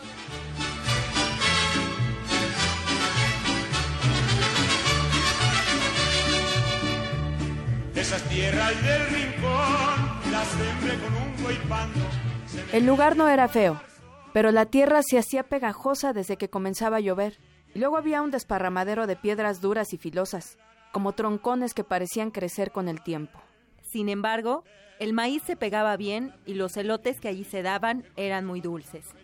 Cindy, público de Prisma RU, iniciamos esta sección el día de hoy con un fragmento de El Llano en Llamas de Juan Rulfo, a través del cual intentamos ilustrar que trabajar en el campo no es asunto fácil. Así es, Dulce, lograr que la tierra dé frutos requiere de un arduo trabajo y de un vasto conocimiento, pero quienes vivimos en la ciudad pocas veces volteamos a ver qué tan bonito puede ser arar y arrear. Por cierto, Cindy, ¿qué es arrear? Porque yo me acuerdo que mi mamá siempre me decía que me tenía que andar arreando, ¿no? Bueno, Dulce, no eres la única. Creo que a todos nos lo dijeron en algún momento y no siempre entendíamos el sentido que le daba quien no lo decía. Pero mejor te cuento que la Real Academia Española señala que arrear es estimular a las bestias para que echen a andar o para que sigan caminando o para que aviven el paso. Ay, Cindy, pues como que nuestras mamás no estaban tan equivocadas. Fíjate que la Academia Mexicana de la Lengua tiene un significado más, que es el de dar un golpe. Y pues, insisto, como que nuestras mamás combinaban los dos significados, ¿no crees? Le contamos al público de Prisma RU que seleccionamos esta palabra porque hoy hablaremos del campo y lo difícil que es vivir de él.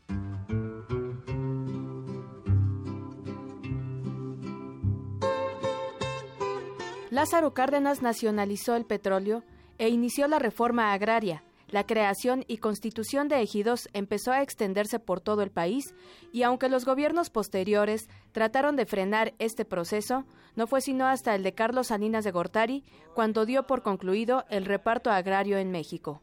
Salinas comenzó a negociar con Estados Unidos y Canadá el Tratado de Libre Comercio.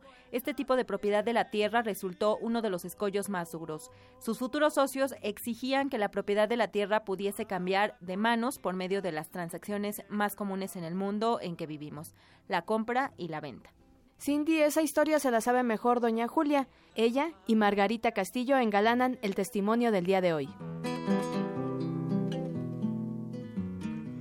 Cuando vayas a los campos, no te apartes del camino. Y la lucha sigue. Que puedes pisar el sueño. De un lado los acaparadores de tierras, los ladrones de montes y aguas, los que todo lo monopolizan, desde el ganado hasta el petróleo. Y del otro, los campesinos despojados de sus heredades, la gran multitud de los que tienen agravios e injusticias que vengar, los que han sido robados en su jornal o en sus intereses, los que fueron arrojados de sus campos y de sus chozas por la codicia del gran Señor, que quiere recobrar lo que es suyo, dice Emiliano Zapata, Manifiesto Zapatista al Pueblo Mexicano, noviembre 10, 1915.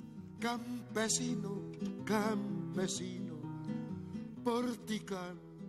Lleva el nombre de Julia en honor al mes de su nacimiento. Más de la mitad de su vida la ha dedicado al campo. Sus manos han sembrado para muchos de nosotros. Mi esposo me dejó como ejidataria, sucesora de él, este, las tierras de cítricos, preparar también la tierra, poner una estaquita a cuatro o cinco o seis metros para sembrar, por ejemplo, un naranjo, que es lo que hay por acá, tardía, naranja tardía, naranja mandarina, la mónica que es la, la naranja para sobremesa que le hizo uno por acá, y la de la tardía, pues esa es para los jugos que van directamente a la central de México.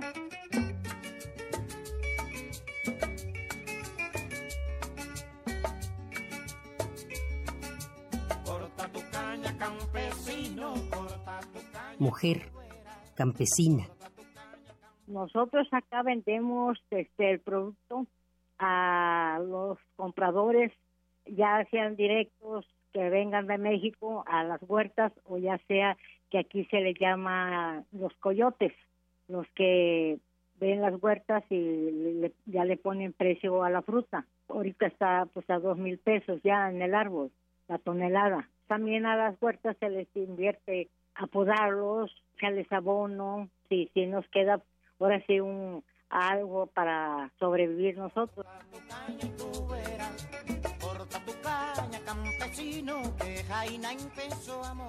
No, aquí en el campo nadie se cae, nadie se rinde.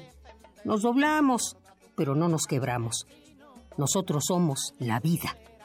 No hemos tenido apoyo del gobierno. Queremos, es lo que hemos estado este, pidiendo de años. El gobierno a veces apoya a los que más tienen. Tienen ellos a veces son de tractores, maquinaria. La maquinaria que, que son los que ellos son los que acaparan más. tu caña y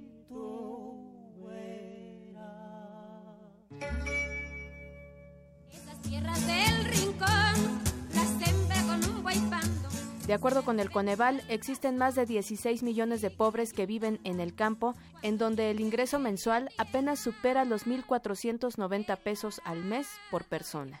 Un análisis al respecto lo brinda hoy la doctora María Antonieta Barrón, académica de la Facultad de Economía de la UNAM. La agricultura ha sido una actividad que para los productores de granos básicos ha estado totalmente olvidada.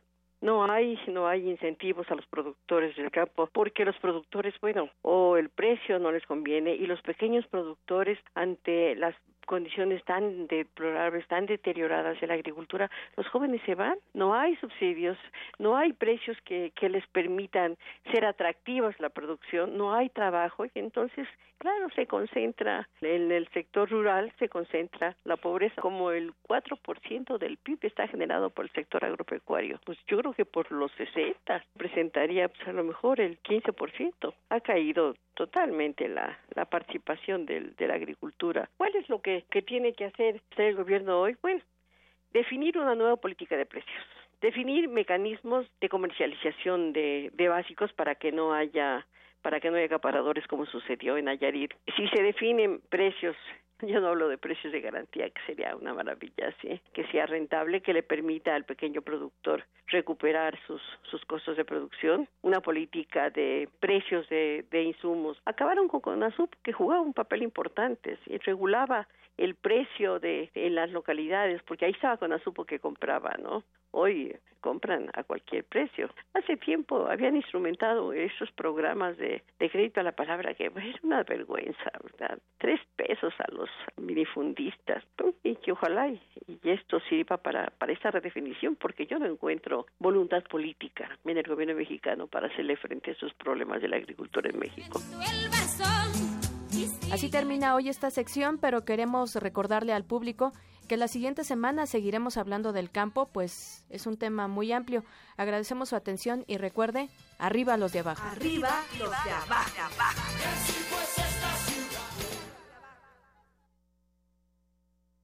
Prisma RU. Queremos conocer tu opinión. Síguenos en Twitter como arroba PrismaRU.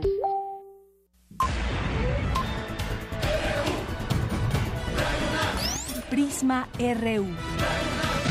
Con Deyanira Morán. Bien, continuamos aquí en Prisma RU de Radio UNAM y nos da mucho gusto, nos da mucho gusto que nos estén también no solamente escuchando por el 96.1 de FM, sino que también nos estén viendo a través de nuestra vía streaming en nuestro canal de videos de Prisma RU de Radio UNAM. Pues como le habíamos adelantado al inicio de esta emisión, hoy estaremos platicando y ya nos acompañan aquí en cabina, Hernando Ortega Carrillo del Instituto de Investigaciones en Matemáticas Aplicadas y en Sistemas de la UNAM, así como Esaú Villarreal, que nos traen aquí a nuestra cabina de Radio UNAM, de Prisma RU, a un humanoide. Yo les preguntaba cómo se llama, pero todavía no tiene nombre. Bienvenidos. Qué bueno que están aquí con nosotros y que nos acompañen y nos expliquen acerca de este de este humanoide. Bienvenido. ¿Qué tal? Muchas gracias. Un saludo a todos. Bueno, pues ya en nuestro streaming la gente que nos está siguiendo pues puede ver aquí al humanoide que está aquí a nuestro lado. Cuéntanos un poco cómo surge la idea, qué hace el humanoide, eh, cuánto tiempo les llevó realizarlo. Platíquenos un poco de lo que estamos viendo. Hola, ¿qué tal? Buenas tardes. Sí. Este, pues muchas gracias. Adelante, por la mira, acércate aquí al micrófono. Ah, ah, ah. Muchísimas gracias por la invitación. Este, pues venimos de- de- del Instituto de Investigaciones Matemáticas Aplicadas y en Sistemas.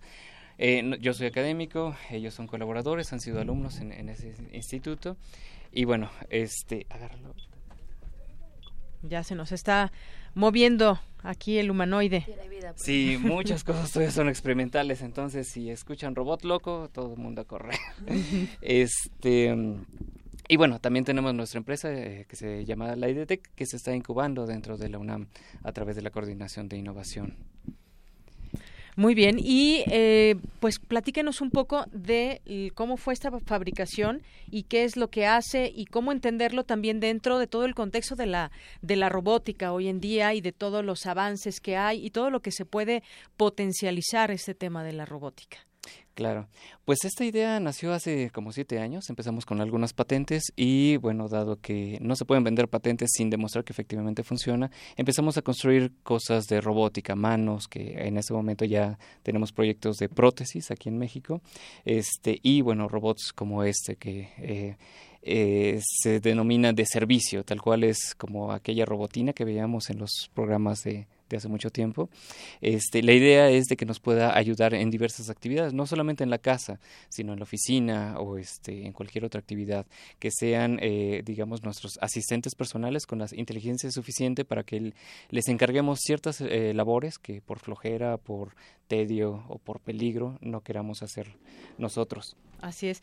Nos decías que tiene, bueno, inició este proyecto hace más o menos unos siete años y se ha ido obviamente perfeccionando y eh, hasta llegar ahora a lo que tenemos el día de hoy.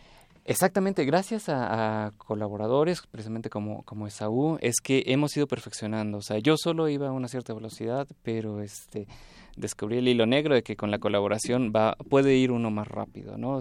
delega uno algunas actividades y lo mejor de todo es que la gente que colabora con nosotros es con gusto. O sea, ah, por ejemplo, Esaú es biólogo y sin embargo le, le, encanta todo lo que es realidad aumentada y la parte de conceptualización.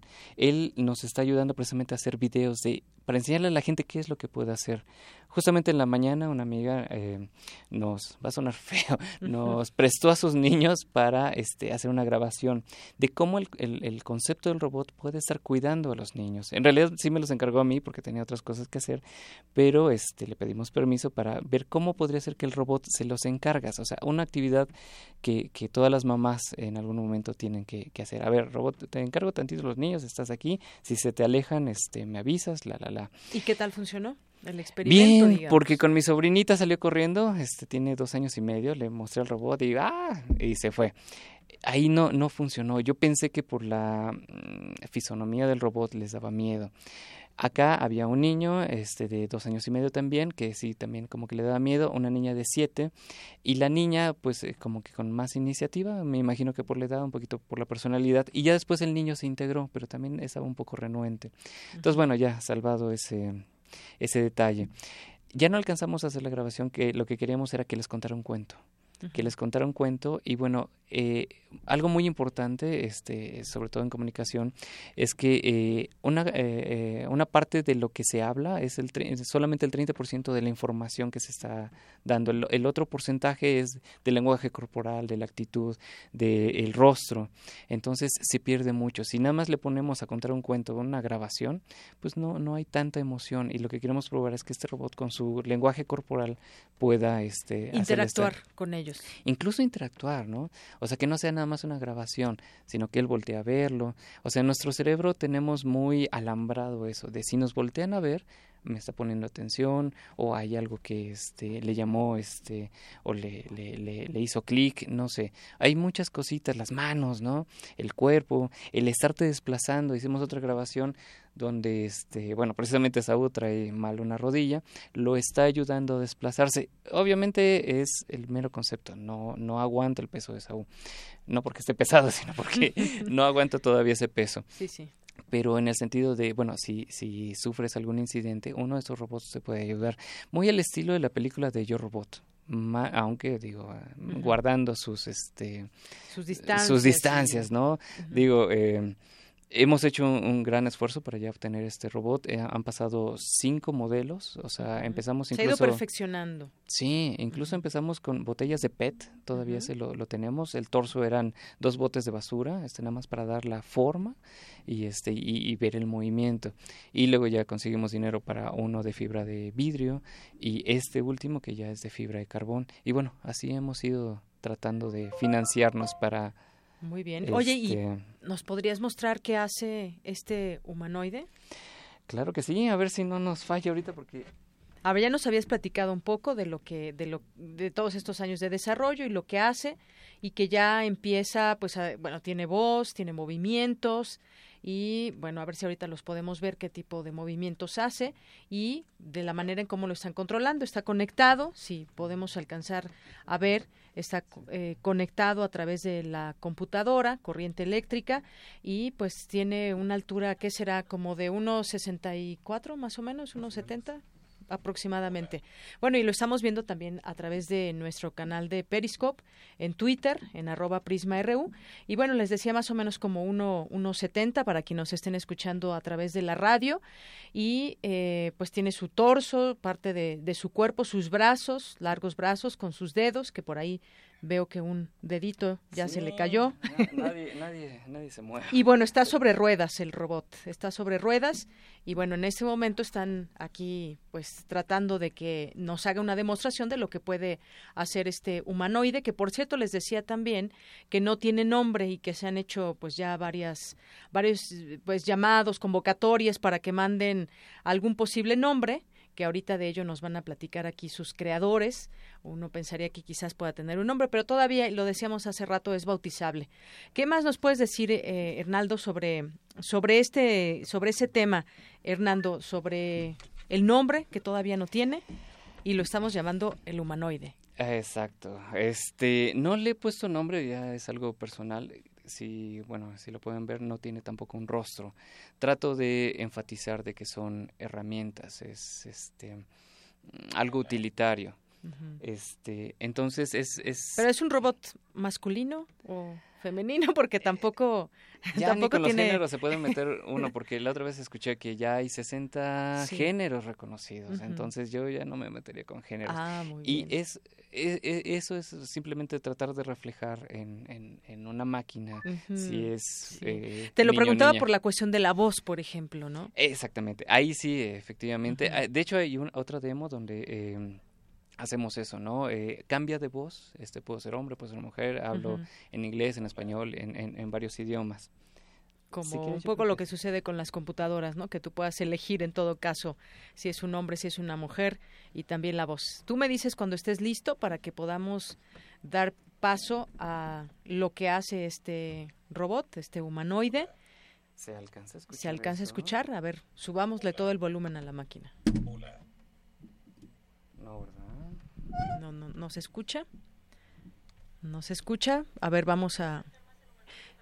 Y se puede acercar un poquito más el humanoide para ver, tratar de ver si se puede escuchar y que quienes nos están siguiendo por radio, aquí lo más cercano que se pueda a un micrófono para que nos puedan, lo puedan escuchar a través de la radio.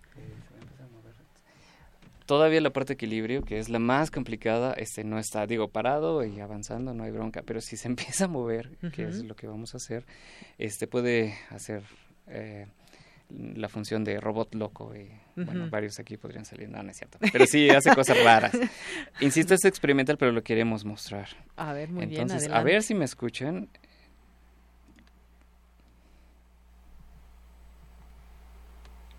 A ver. Ah, Sí. Se escucha para que podamos un, Bueno, ver y escuchar quienes nos siguen por radio en una prueba de lo que es capaz. A ver, ¿ya lo aprendiste? Sí se Bueno, escucha, ¿se ¿eh? escucha? Sí se Perfecto. escucha. Hola, buenos días. ¿Cómo están todos? ¿Tienen frío? Bueno, se nos olvidó prenderlo. Mis sensores dicen que estamos Sí arriba de los cero grados, así que no exageren. Mi nombre es Hernando Ortega. Ahorita lo echo andar. Bueno, en realidad soy su asistente personal robótico, una PR. ¿Y por qué estoy aquí? Bueno, para darles la bienvenida. Y porque él siempre llega tarde a todos lados. Qué raro. Bueno, voy a activar el, este, el movimiento para que, aunque no quedó sincronizado, lo puedan ver. Aguas, ¿eh? Porque se puede Bueno, poner. ahorita en ese momento ya este está está moviendo la cabeza, está moviendo sus brazos y parece ser como que me quiere dar un abrazo o algo así. No sabemos si es abrazo. Muy bien. Por la voz, eh, pues en este caso ubicamos a un humanoide del sexo masculino. Uy, no, ya se está desarmando. Bueno, pues parte una demostración de lo que de lo que está sucediendo aquí con el humanoide y todos estos circuitos que tienen que ir perfectamente bien conectados para que exista esa coordinación que es manejada a través de todo de, de la máquina y los circuitos que tiene. Cuéntanos un, un, poco también de cómo, pues de la dificultad, me imagino que tiene para Sí, para, ahorita para crear un humanoide con muchas, estas características. Muchas cosas son, son todavía experimentales. Tratamos de no dejar las cosas en el laboratorio, sino sí traerlas. Este, hoy nos sacaron un poquito las carreras. Eh, cuando lo transportamos hay que hacer algunas este, verificaciones después de, de, traerlo y llevarlo, ¿no? Porque algunos cablecitos, como todavía andan por ahí sueltos, eh, uh -huh. hay que ver que efectivamente estén eh, conectados. Uh -huh. Este, una de las características principales de este modelo es que ya estamos usando fibra de, de carbón, entonces se aligera muchísimo el, el, el, ¿cómo se llama? el peso, ya tenemos mucha más resistencia, eh, sí queremos que pueda ayudar eh, a cargar cosas pesadas. Uh -huh. Entonces también lo, lo, lo, que le llamamos servomotores, que son los que precisamente le dan movimiento, este, ya estamos tratando de sustituirlos por unos hechos en México. Todo lo demás básicamente ya está hecho aquí, pero los servomotores este, siguen siendo caros y no hay una fábrica aquí o un fabricante tal cual. Uh -huh. Entonces, bueno, estamos trabajando en sustituir esa parte. Y bueno, estamos tratando de, de hacer todo, eh, todo lo que es darle movimiento, o sea, porque antes nada más estaba en un tripié y hacía los movimientos y hacía ciertas cosas, pero ahorita la, la, la idea sí es que se pueda desplazar, te pueda seguir, pueda hacer más cosas todavía, ¿no? Muy bien, eso proyectado, digamos, para un futuro, porque me has dicho que ya llevan pues siete años en este, en este proyecto, ¿cómo podemos verlo? Además de esto que nos platicabas con un ejemplo tangible, que es el de los niños, por ejemplo, que uh -huh. se pueda quedar y, y, y sea, digamos, que tenga esta y lo pongo entre comillas, responsabilidad de, de, hacerse cargo de los niños. ¿En qué otra área ves? Me decías que, por ejemplo, están eh, eh, con ese asunto del, del, de que pueda cargar cosas pesadas, ¿no? Y eso me imagino que puede servir también para otro tipo de cosas, en empresas, no sé. Cuéntame un poco de cómo ves a futuro este humanoide. Bueno, justamente ahorita estamos buscando ahora sí un inversionista, porque la parte que viene es la de inteligencia artificial, que es lo que realmente le va a dar vida. Ahorita básicamente es, sí es un robot, uh -huh. pero es un juguete al cual hay que programarle todos los movimientos, literalmente como un sketch. Vas a hacer esto, levantar el, la mano, este, mover la cabeza y decir tal y cual cosa, ¿no? Uh -huh. Entonces, yo creo que eh, eh, con una inversión de estas, en un año o dos, eh, la gente la tenemos. Eh, en un año o dos ya podríamos tener un robot que ya haga las actividades por sí solo, incluso uh -huh. navegue en la, en la casa. O sea, para allá están yendo ustedes. Con Exactamente. Este... Lo más complicado era uh -huh. precisamente iniciar, ¿no? O sea, pasar sí. de las este, probitas uh -huh. y latitas de, de, de, refresco y cosas por el estilo a ya eh, tener, eh, fabricando las piezas un poquito más en serio.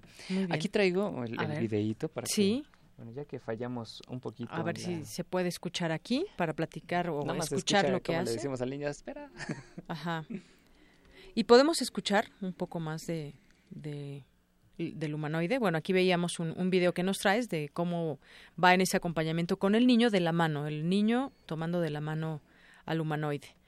Eh, no sé si podemos escuchar eh, un poco más de lo que traes preparado. Este es parte del sketch que nos decías.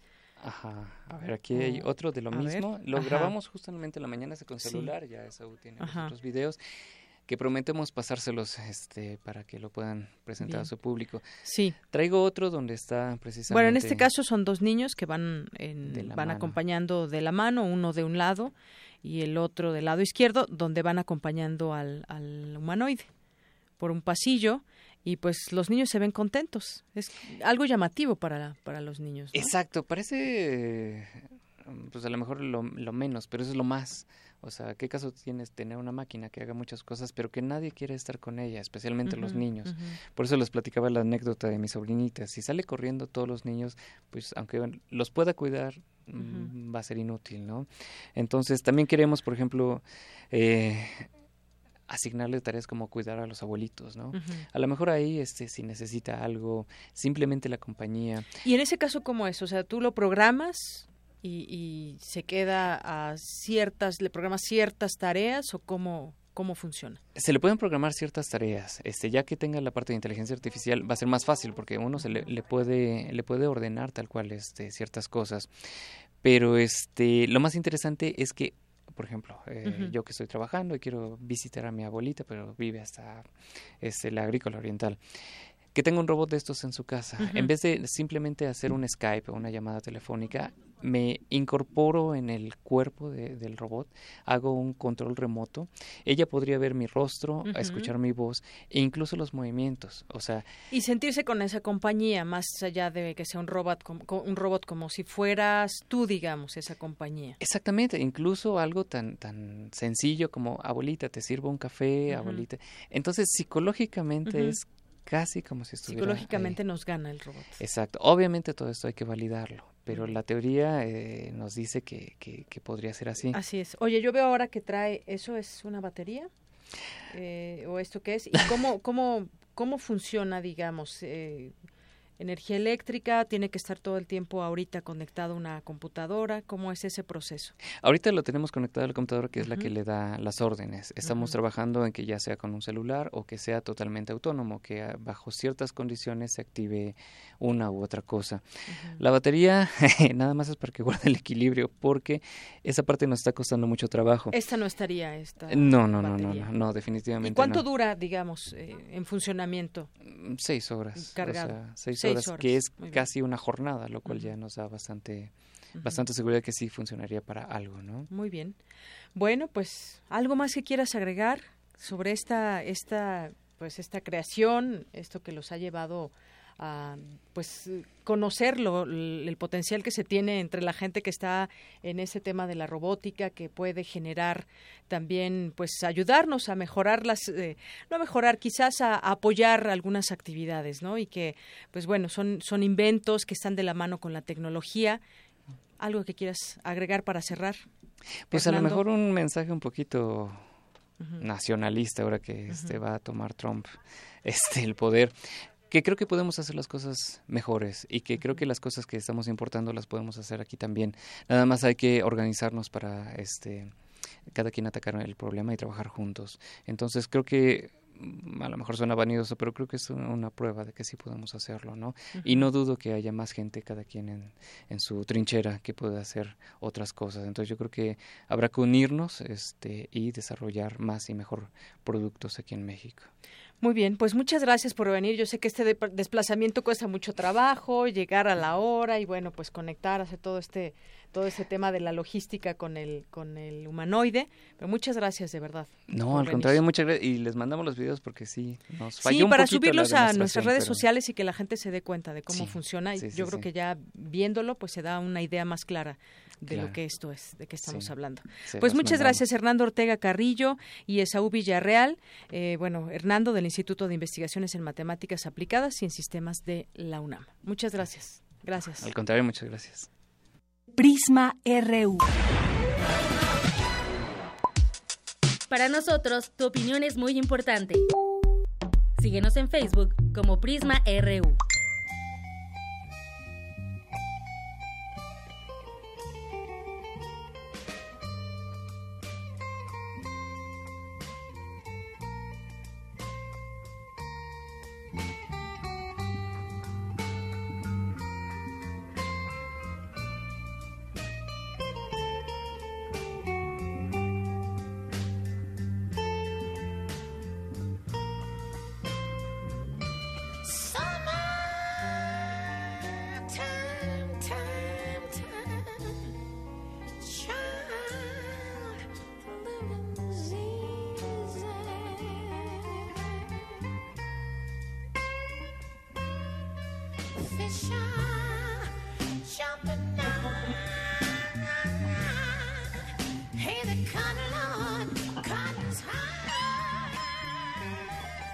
Inconfundible voz de Janis Joplin, que nació un día como hoy, fue una cantante estadounidense de rock and roll y blues, caracterizada por su poderosa voz y la gran intensidad de su interpretación. So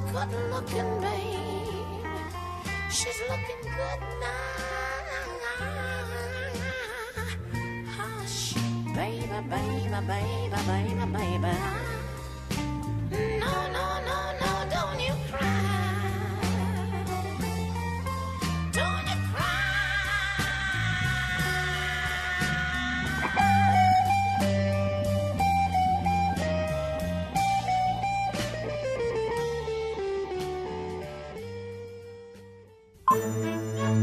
Arte y cultura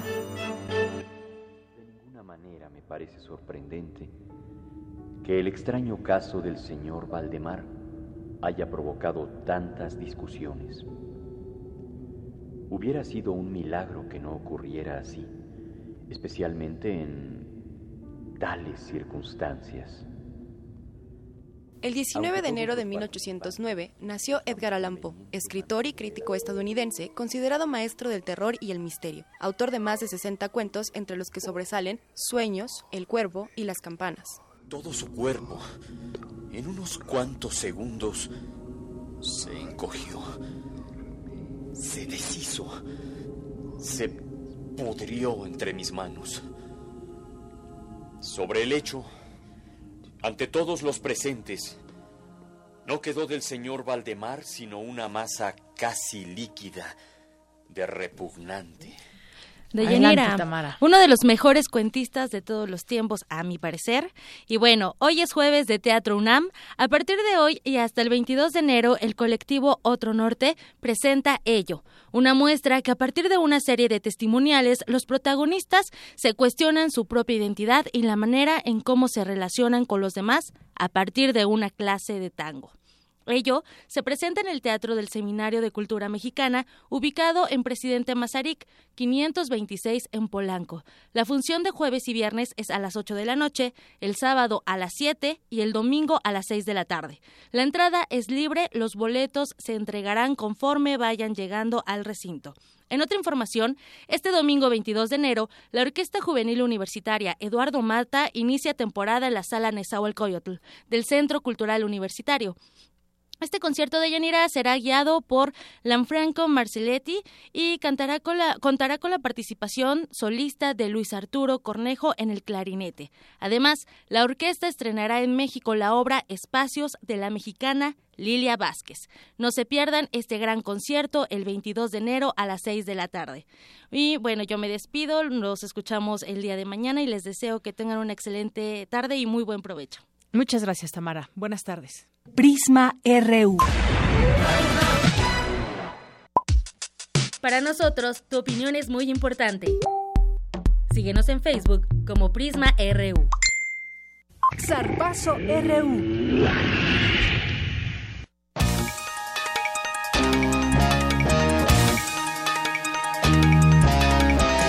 Bien, y ya estamos en el Serpazo Universitario con mis compañeros Isaí y Eric Morales. Adelante. ¿Qué tal? Ya estamos aquí en la segunda parte de este zarpazo y comenzamos con la Dirección General del Deporte Universitario. Invita a todos los integrantes, a todos los interesados a participar en los cursos que imparten. Eh, por ejemplo, vendaje neuromuscular básico, que se impartirá el próximo sábado 28 de enero. Diseña tu dieta los sábados 11, 18 y 25 de febrero y 4 de marzo entrenamiento con niños y la teoría de las fases sensibles el próximo 13, 15, 17, 20 y 22 de febrero y neurología básica para entrenadores los días 15, 22 y 29 de marzo y el 5 de abril. Para más información se pueden comunicar, se pueden comunicar a los teléfonos 5622-0014 y 5622-0558 o también pueden consultar la página en internet www.deportes.unam.mx y ahí pueden checar toda esta información. En otra información, el británico Andy Murray y el suizo Roger Federer impusieron su jerarquía sobre dos promesas del circuito para avanzar a la tercera ronda del Abierto de Australia.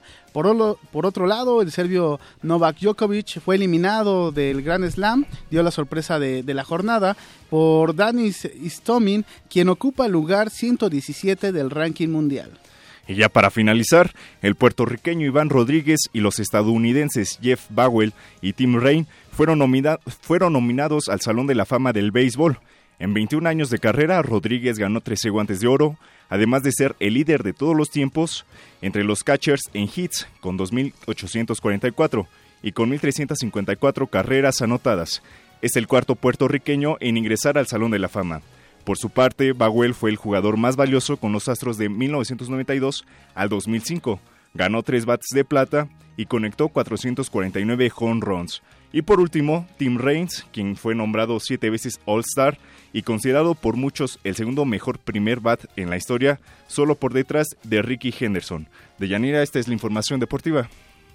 Gracias, gracias. Y pues bueno, vamos a presentarles lo siguiente. Escucha, Eric.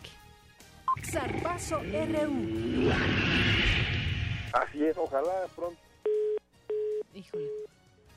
Se, Se cortó. nos- se nos Qué- fue. Qué, qué lástima, yo ya no, me quedé con las ganas de felicitar a Eduardo Ávila. Ya está, ya está en la línea telefónica, Eduardo. Eduardo, ¿estás ahí? ¿Estás ahí? ¿Estás ahí? ¿Estás ahí?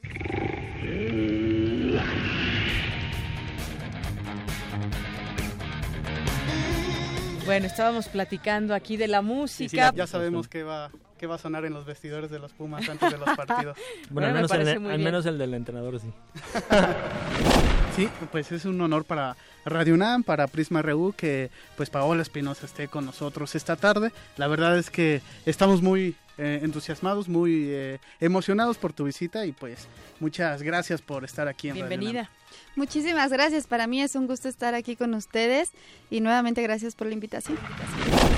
Hoy estamos muy contentos en la cabina de Prisma RU porque nos visitan el head coach de los Pumas CU, Otto Becerril, y el capitán del conjunto Aureazul, Herminio Rojas. ¿Qué tal? Muchas gracias. Agradecemos la invitación.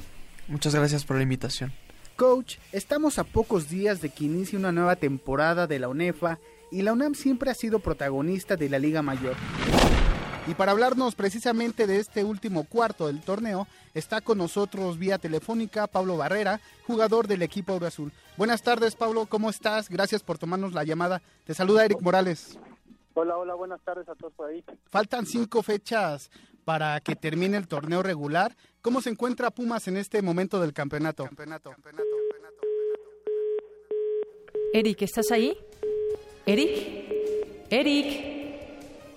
Bueno, pues es que Eric, todo este tiempo nos acompañó en deportes. Muchas gracias, Eric Morales, por tu, eh, por tu empeño, por tu dedicación y pues muchas entrevistas. Estas solamente algunas de las que hiciste durante este tiempo en Zarpazo RU. Así es. Muchas gracias a ustedes y bueno, pues allí estaremos en otras actividades de Radio NAM y no nos separamos, simplemente eh, tendremos otras otros objetivos y otras misiones. Así es. Y bueno, pues en este tema de los deportes y en esta sección se quedará con nosotros Isaí Morales. Así es, un placer de estar aquí con ustedes y ocupando el lugar de mi querido Eric, un, un excelente trabajo que hizo en todo este tiempo y pues bueno, a seguir trabajando. Muy bien, pues ya te damos la bienvenida formal mañana. Muchas gracias. Gracias, Isaí. Y ya con esto nos despedimos, ya casi, pero todavía nos falta el resumen informativo.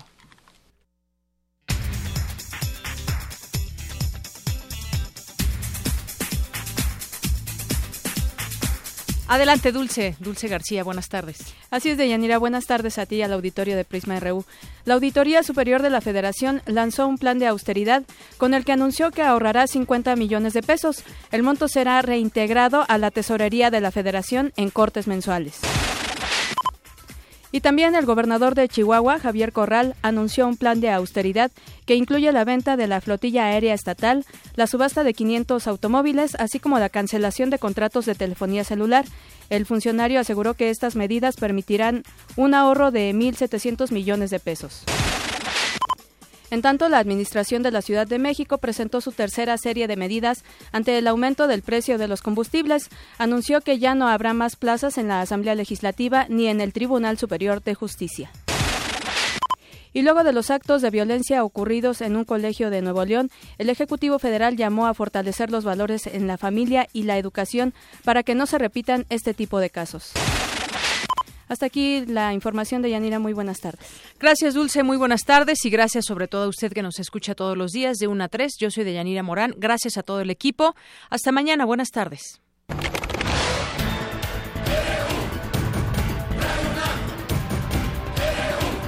Prisma RU.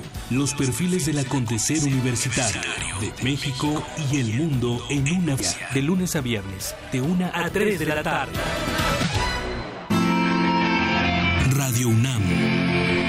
Clásicamente informativa.